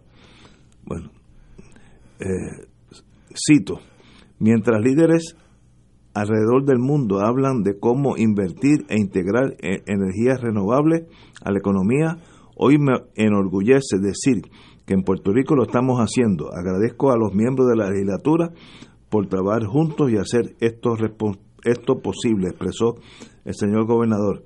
Bajo esta nueva legislación se persigue hacer más costo efectiva la instalación de sistemas solares en residencia, ahí nos podemos ayudar unos a otros, y negocio mediante un fideicomiso, el cual podría nutrirse de los propuestos fondos que llegarían a energía eléctrica por vía del programa de subvención en bloques de desarrollo comunitario para recuperación de desastres, obviamente un, un, primo de FEMA. Así que la legislación que era parte de la plataforma del señor gobernador ahora va a ser real. La energía eléctrica pasará a privatizadores dentro de, me imagino, lo que falta del cuatrenio. Eh, pero es bueno es malo, yo tengo mi opinión, pero no voy a entrar en ello ahora. Compañero, don Néstor Dupré. Bueno, yo creo que es un mal negocio para el pueblo de Puerto Rico, lo hemos señalado en el pasado. Una cosa es las reformas a la gobernanza que necesita la Autoridad de Energía Eléctrica y otra es despojarnos como gobierno, como sociedad, como gobierno de ese activo que es fundamental para el desarrollo económico de Puerto Rico y que es un sector estratégico de nuestra economía que debe estar en manos gubernamentales. Eh, obviamente habrá que mirar eh, los eh, términos y condiciones de la futura transacción. Lo que se aprueba es el marco jurídico para la misma. habrá que ver finalmente qué negocia la autoridad qué negocia el, el, gobierno de Puerto Rico, no la autoridad, de las condiciones de, de esa transacción obviamente estando conscientes de que por lo menos en el caso de Victoria Ciudadana nosotros hemos dicho que vamos a revisar eh, cualquier transacción de esa naturaleza porque nos oponemos a la privatización de la Autoridad de Energía Eléctrica. Bueno, a mí me da mucha pena, ¿verdad?, lo que, lo que pasa con nuestra Autoridad de Energía Eléctrica y a dónde la trajeron los gobiernos que se turnaron en el poder, particularmente el gobierno del PNP. Eh, y el gobierno de, Luis Fortuño particularmente fue un desastre.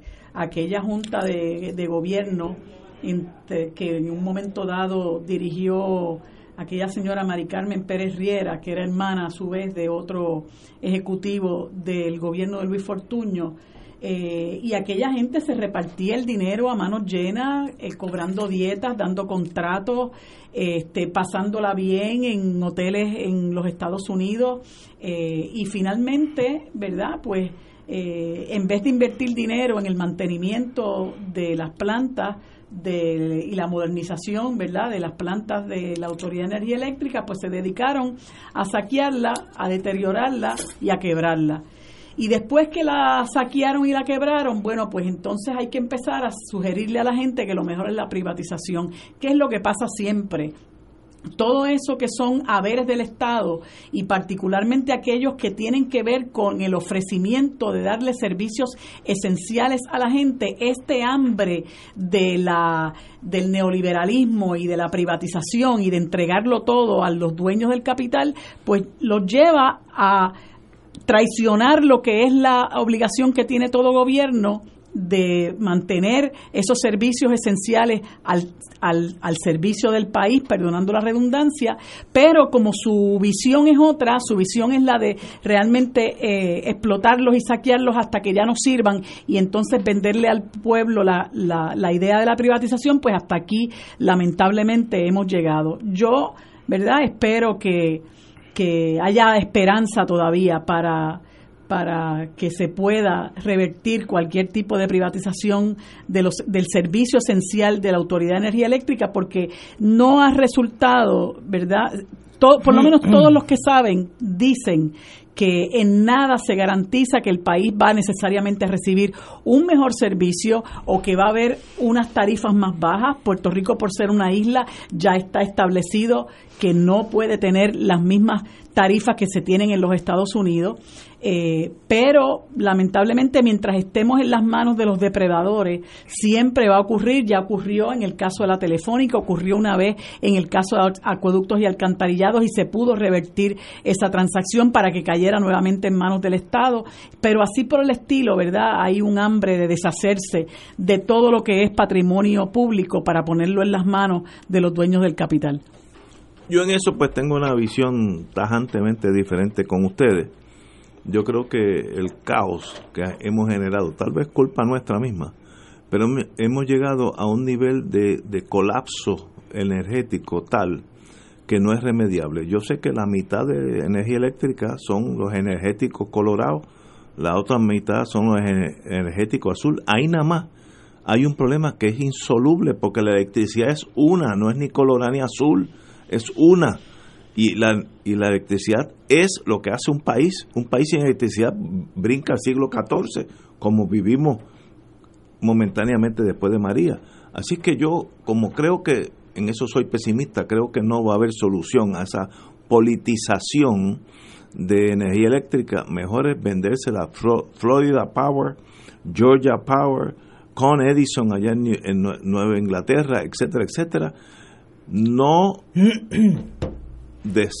no pueden pensar los puertorriqueños que la, cuando se privatice todo van a pagar menos. Eso no es cierto. Pues eso te iba a decir, porque no, es, que, es que- es que en esta cosa es que que vas a claro. curar el, el, el problema del partidismo con ponerle esa corporación pública al interés de lucro. Así es. Tampoco va a ser la prioridad del No, pueblo de Puerto Rico. Esa gente va a correr, si esto lo coge Florida Power, lo van a correr muchísimo más eficiente. Te puedo asegurar desde ahora que van a votar por lo menos mil empleados, mil, mil. Esos se van para su casa porque son tan de más. No es que se vayan para su casa, es que subcontratan esos servicios a compañías eh, privadas. Eso pasa mucho en Estados Unidos pero van a invertir billones de dólares en la reparación de infraestructura que Puerto Rico no puede invertirla. Así que estamos en un impasse, que no importa lo que pasó en el pasado, el presente es que no podemos. Pues miren, para eso está la industria privada. Eh, a veces salen bien, a veces salen mal. Un ejemplo que salió mal fue cuando- Puerto Rico se enamoró de Ondeo, la, aquella compañía francesa de, de agua, que fue catastrófica. No, pues salir mal las cosas. Cuando tú tiras los dados en la mesa, pueden salir buenos números o pueden salir malos números, los dados. ¿Y qué pasó con Acueducto? Pues Acueducto volvió a... a- Por eso el gobierno Rico. de Puerto Rico tuvo, tuvo que rescatar la autoridad de acueducto de manos No, privadas. estoy de acuerdo, pero yo, yo, Ignacio Rivera, estoy totalmente acorde con la premisa del gobierno. Privatícenlo, se lo dan a la General Electric. Yo tuve 10 años de mi vida ahí. Eso corre como un ejército. La infantería marina no tiene tanta disciplina como con la General Electric. Pues miren, ah, que van a haber cabezas jodando por el, sí, va a haber, allá hay un montón de intereses creados chiquititos que eso le pasa una planadora por encima. Lo importante es que haya electricidad. Y vas a ver cómo va a haber que readquirir la autoridad de energía eléctrica. Bueno, eso eh, lo veremos, pero lo veremos. parte de la premisa que va a ser un fracaso. Yo parto de la premisa que va a ser un great success. Señores, tenemos diferencias. Oye, me preguntan eh, aquí, eh, compañera, eh, es la segunda, no sé por qué me han llegado dos. ¿Y qué, como, como Marilu está aquí, qué es del Junte de las Mujeres, Marilu? Es la segunda eh, text message que me mandan. ¿Usted qué es parte de eso? Dime. ¿O ¿Dónde están ustedes? ¿O ya Pero eso mira, se vamos a la pausa para que ya Vamos a no una pausa para que lo interrumpirla, piense. porque yo sé que esa contestación es larga O sea, y vamos- tendida. Vamos a una pausa y cuando regresemos, ¿qué pasa con el junte si es to be or not to be? Fuego Cruzado está contigo en todo Puerto Rico. Restaurante y Marisquería Reina del Mar, donde se come el mejor marisco fresco y los mejores precios. Festival de langosta fresca del país, dos libras en su plato por 39.95, un acompañante preparada a su gusto, variados cortes de pescado, carnes exóticas y ensalada de mariscos. Disfruta de una deliciosa paella y una extensa carta de vinos. Diariamente ofrecemos serenata de bacalao y cabrito guisado deshuesado. Nuestros platos están confeccionados con ingredientes frescos para un sabor gourmet internacional. Restaurante y Marisquería Reina del Mar, ambiente elegante, familiar con atenciones de primera, abierto de lunes a viernes y domingos desde las 12 del mediodía, frente al Centro Judicial y Estación Piñero del tren en Atorrey, 754-9933. Contamos con ballet parking y abierto días feriados. ¿Sabes cómo se forman los bosques? Descúbrelo en la Feria para la Naturaleza el sábado 6 de abril de 9 a 4 pm en el Pabellón de la Paz del Parque Luis Muñoz Rivera. El evento es libre de costo. Más información en paralanaturaleza.org. Cómprame un sistema solar y escúchame aquí en Radio Paz.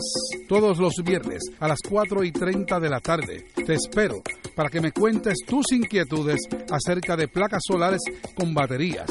Comunícate conmigo. Soy Luis Enrique al 787-536-7938 de Solar Store. Cómprame un sistema solar. Si vives, trabajas o frecuentas la costa, debes tener un plan de respuesta a emergencia de tsunami que incluya las rutas de desalojo. Revisa el mapa de desalojo de tu municipio y verifica el lugar de encuentro al cual debes dirigirte luego del tsunami. Más información, redsísmica.uprm.edu. Recuerda que prepararnos es responsabilidad de todos. Y ahora continúa Fuego Cruzado.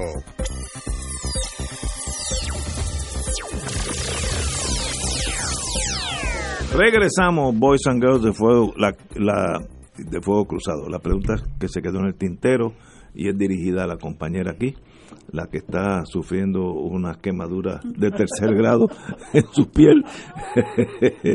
Eh, ¿Qué y qué del Junte de las Mujeres existe? ¿Ya se disolvió? Eh, ¿Continuará? Na- dos preguntas hoy sobre el mismo tema.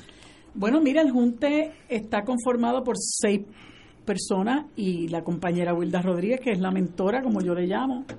Este- Vamos para atrás. ¿Quiénes son? ¿Wilda? Eh, bueno, Wilma, Wilma. Reverón, Wilma este, Reverón. Mayra-. Mariana Nogales, Mariana eh, Nogales. la alcaldesa Carmen Yulín, Carmen Yulín. la amiga Alexandra Lúgaro, Y- María de Lourdes Santiago ¿Y tú? y yo. Y entonces Wilda, pues que es la persona, la mentora, como yo le La, llamo. la chairwoman. El, el Junte está vivo y coleando y nosotros sabemos que todo en la vida, pues, eh, como dice el, el filósofo Héctor Lavoe, pues todo tiene su final, pero por el momento yo ese final no lo vislumbro.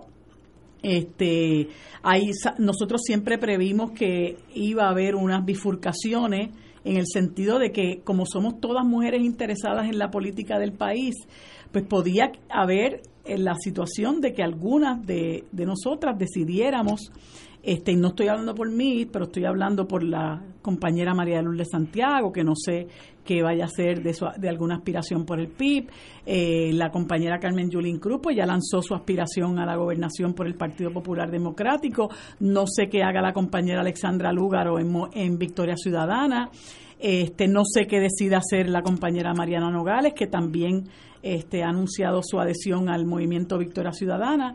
Este, pero a mí me parece que eh, por el momento, ¿verdad? Salvo que se den otros, otras circunstancias que lo hagan inmanejable, eh, nosotras tenemos muchas cosas en común por las que queremos luchar, ¿verdad? Y los puntos que nos unieron en un momento dado están ahí todavía. Son puntos que incluso ha, ha- asumido, eh, y no porque los hayamos asumido nosotros primero, yo creo que son unos puntos que a muchos sectores nos interesan, pero son puntos que ha asumido eh, el movimiento Victoria Ciudadana, son puntos que ha asumido también la alcaldesa, son puntos que a todas nos han unido siempre, son puntos por los que ha luchado el PIB, este, son puntos por los que ha luchado el PPT, son puntos por los que ha luchado el MUS en su momento dado, son puntos que apoya el MIN, eh, que es la organización que representa eh, Wilma. Así que nosotros vamos a seguir en esa agenda luchando por los puntos que nos hemos propuesto. Yo creo que una de las cosas importantes es seguir luchando contra la Junta de Control Fiscal, seguir luchando contra la ley promesa, seguir luchando contra la imposición de las leyes de, cabotaje, reclamar la auditoría eh, integral de la deuda.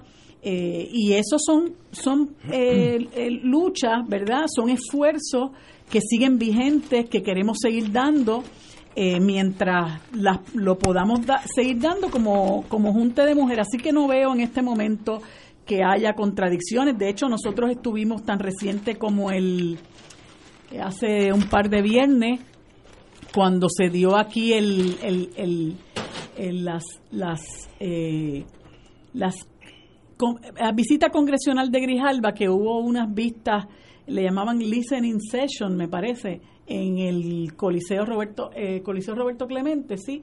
Nosotras estuvimos y dimos una ponencia eh, así que y seguimos planificando nuestras visitas eh, nuevamente al est- a, a Washington DC así que por ahora pues hay junte para un buen rato.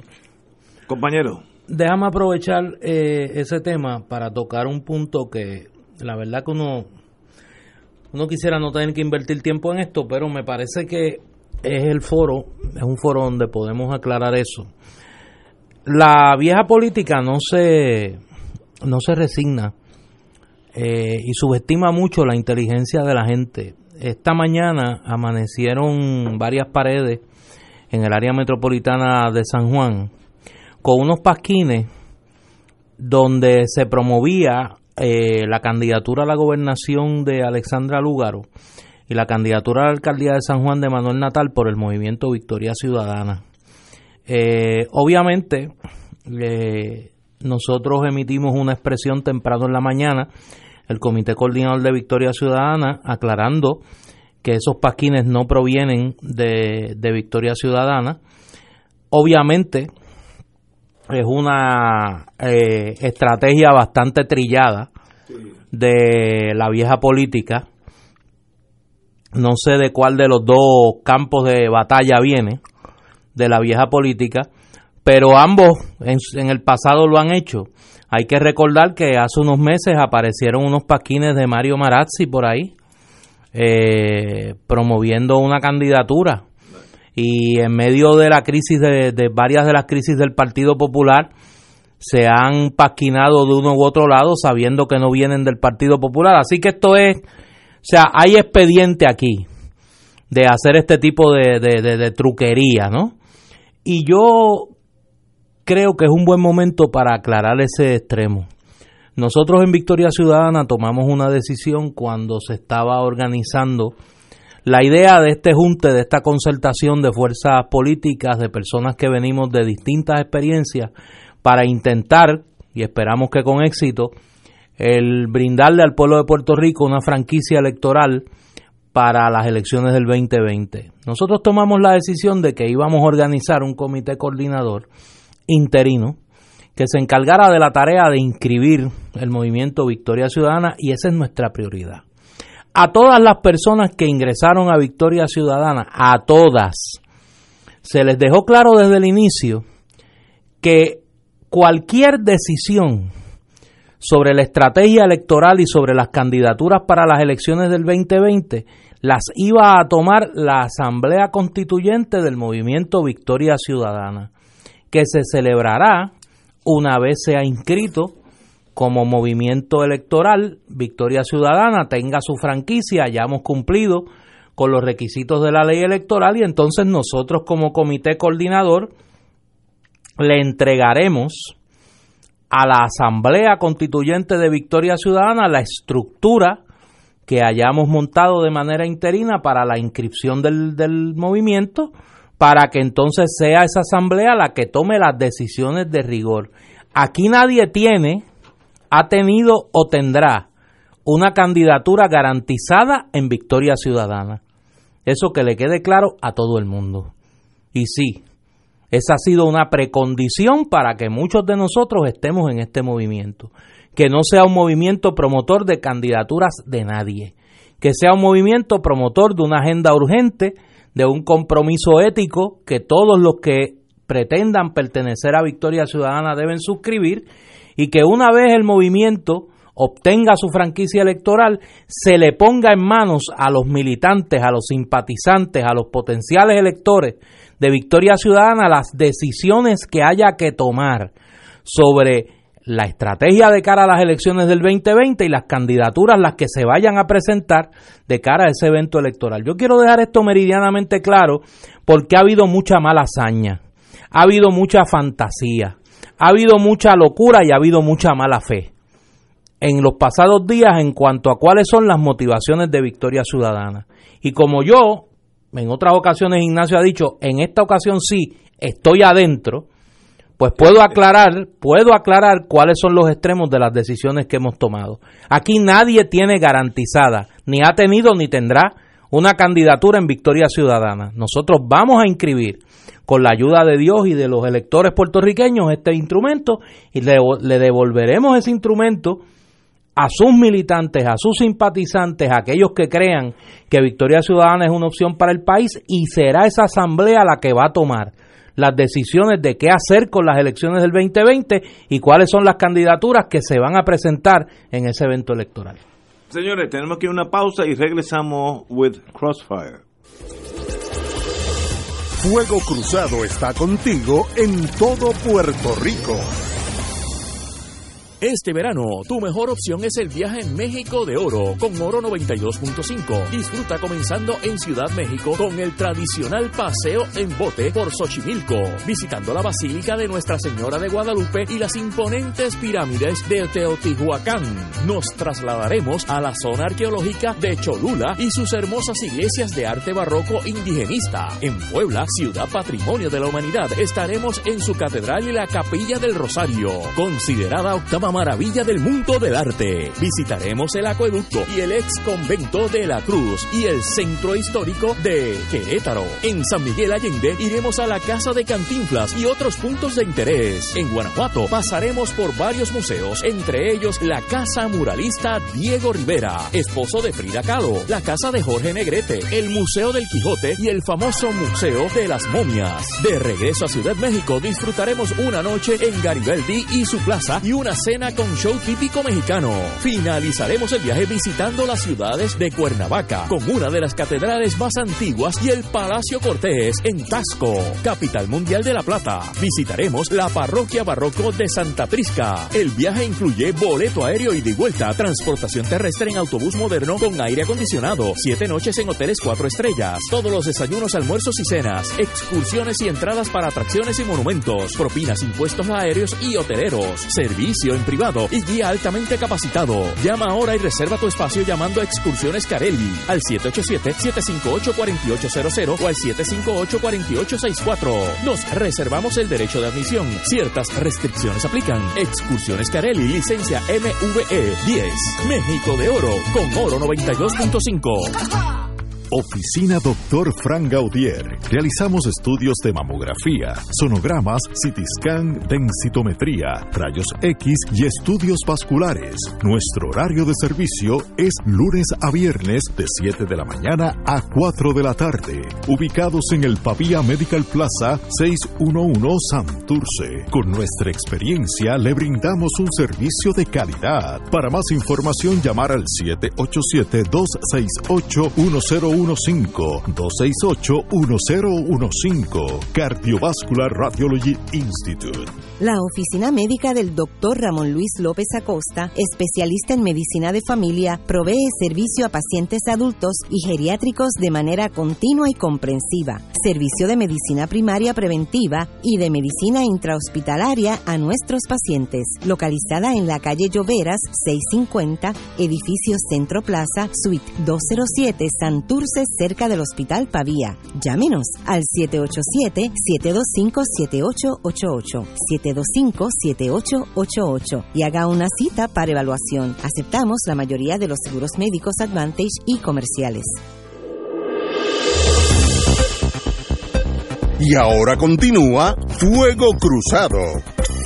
Amigos y amigas, un privilegio para Fuego Cruzado. Néstor. Y bien que sí, eh, para este programa es un privilegio eh, recibir la llamada que tenemos en línea.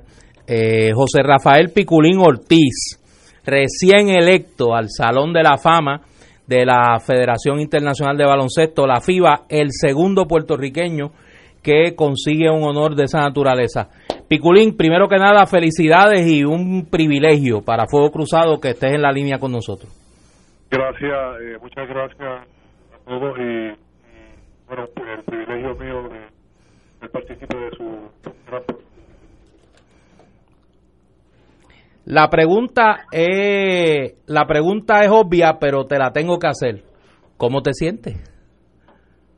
Bueno, todavía sigo cuando este juego del día, del día ah, de eh, Grecia, que eh, de alguna manera como que caminaba en el aire por el orgullo y, bueno, obviamente por la victoria, pero algo que a veces uno piensa que atrás no fue difícil, pero tampoco fue fácil toda, ¿verdad? Durante su carrera, este, este cuestión, como decimos.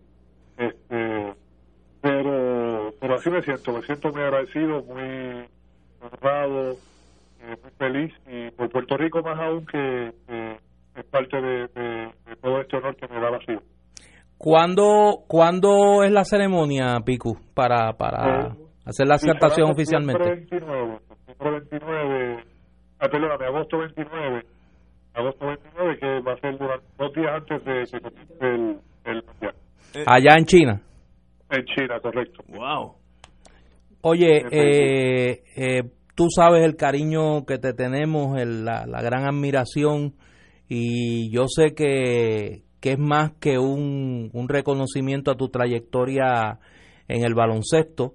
Es un momento de mucha alegría para ti, para tu familia, para, para Silvia, a quien queremos tanto. Eh, y sé que hablo a nombre de, del pueblo de Puerto Rico cuando te damos las gracias. Las gracias por haber representado a, tu patria siempre dignamente. Nunca te negaste a representarla, eh, aún en los momentos de mayor desarrollo de tu carrera profesional eh, en el baloncesto eh, fuera de Puerto Rico. Y eres un ejemplo. Eres un ejemplo para esta sociedad como atleta y como ser humano. Así que, que hay muchas razones para celebrar y este programa que no es un programa de deporte, quisimos que la primera noticia para este país que tantas buenas noticias le hacen falta fuera el nuevamente llenarse de orgullo por uno de los nuestros como eres tú. Yo gracias a ustedes, a ti Néstor, por las palabras que tuvieron en este principio del programa y eh, eternamente agradecido, ¿verdad? Eh, sé que el representante allá arriba que nos está velando, eh, vuestro compañero, ¿verdad? De, de ahí en el programa de pues está también orgullosísimo porque sé que era, era muy, muy demostraba siempre mucho cariño también. Sabe que Carlos, sabe que Carlos te quiso mucho y allá arriba debe estar, debe estar con Tuto, debe estar con Tuto celebrando allí. Eso es así. Y nuevamente agradecido a ustedes y a todo el pueblo de Puerto Rico por el apoyo institucional, eh, por todas las cosas bonitas que nos sucedieron. Tengo que incluirlos porque todo lo que viví en cada cancha internacional pues sé que, que a un país entero nosotros, y como bien dices, a mucho orgullo, y sobre todo a mucha honra, porque había que hacerlo de la manera que nuestro país un abrazo, Piculín. y muchas felicidades. Piculín, te habla, Ignacio, te habla Ignacio Rivera. Estoy sumamente orgulloso de ti. Te vi en todos los cuadriláteros, eh, las canchas de, de ustedes, perdón. Eh, en el mundo, yo cuando viví en Estados Unidos, pues verte a ti defendiendo la bandera nuestra, pues me hiciste saltar las lágrimas par de veces cuando en aquel famoso juego de ustedes con Estados Unidos. Eh, así que estás en mi corazón para siempre y muy orgulloso de tenerte con ese galardón a nivel mundial. Así que felicitaciones. Un abrazo, Piculín. Bueno, señores. Un abrazo, Pico.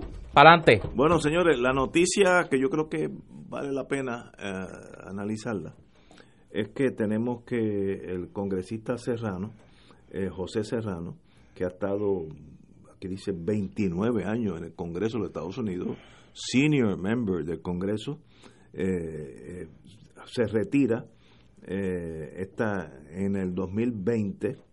Recordemos que Gutiérrez de Chicago también se retiró. Así que nosotros hemos perdido dos puertorriqueños que, para bien o para mal, pues tenían algunas raíces con Puerto Rico. En, eh, para la, después del 20 estaremos con dos compañeros menos puertorriqueños para que puedan por lo menos alertarnos de las cosas que están pasando por allá. Serrano es un senior member del Congreso eh, tiene un, standing de una persona seria eh, en los Estados Unidos como congresista demócrata y pues eh, indicó que ya que comienza a padecer de, de, Parkinson, una enfermedad pues que decidió después de 29 años pues y 75 años de edad retirarse.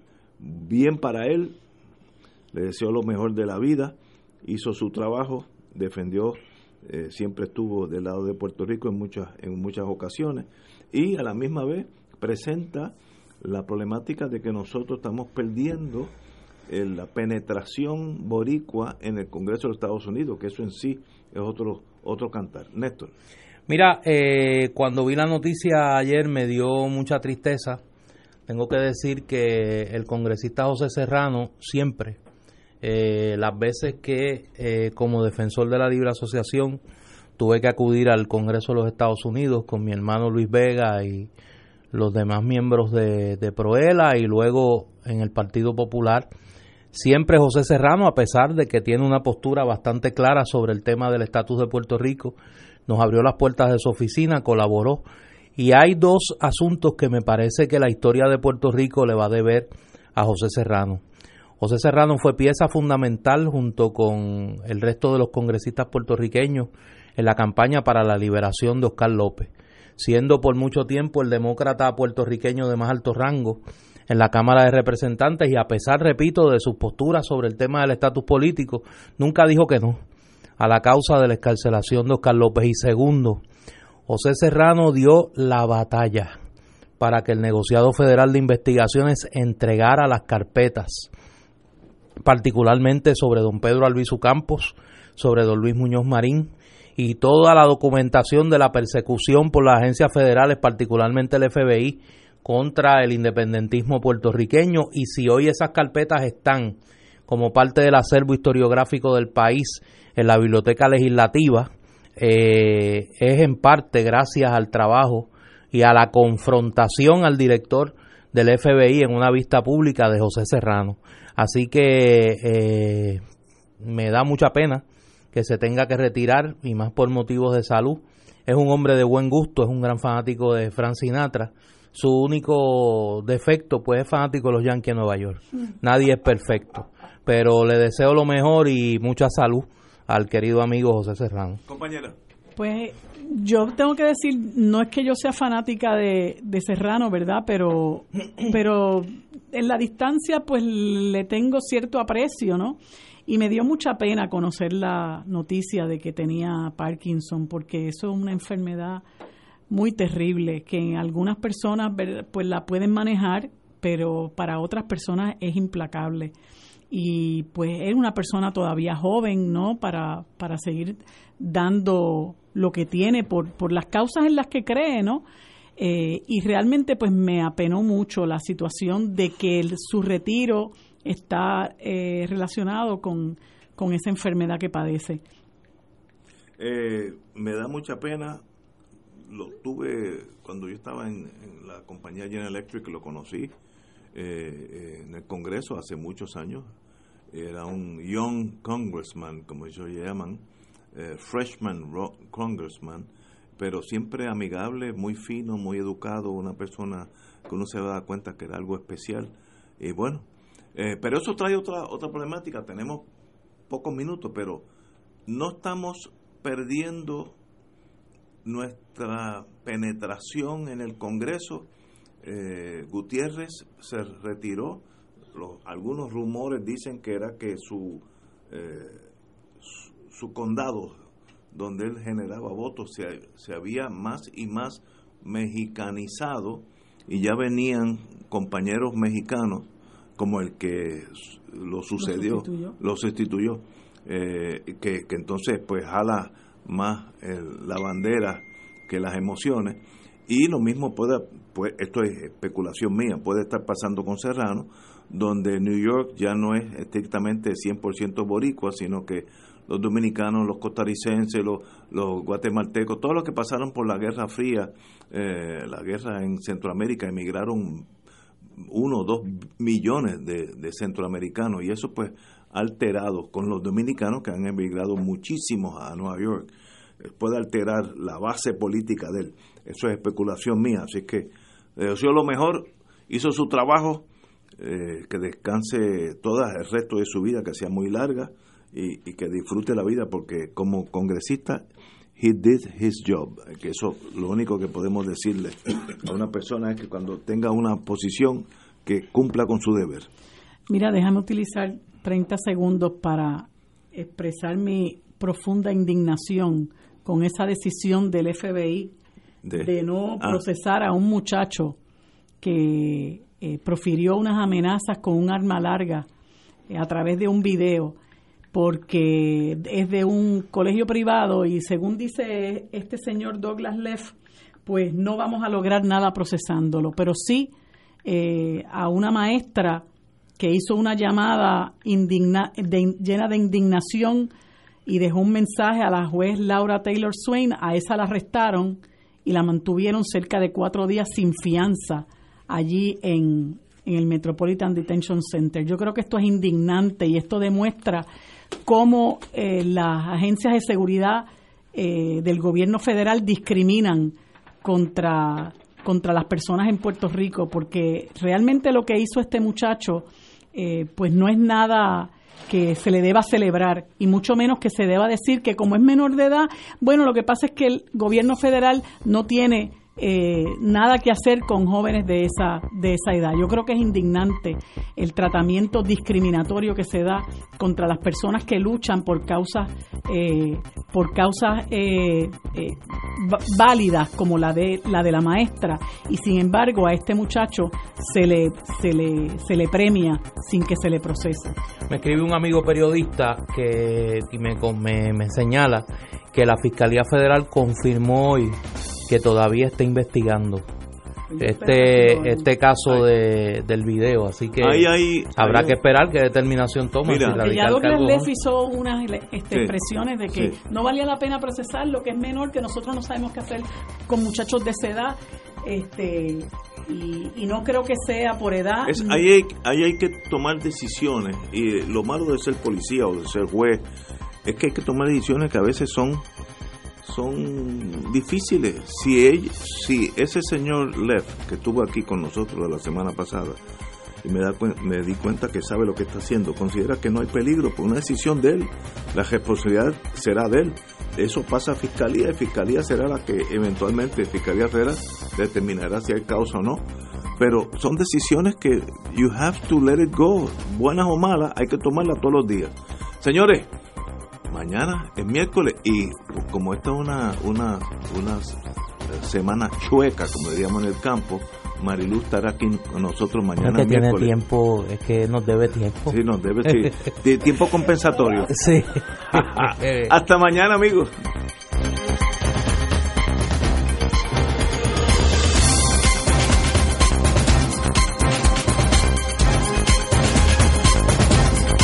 Esta emisora y sus anunciantes no se solidarizan necesariamente con las expresiones vertidas en el programa que acaban de escuchar.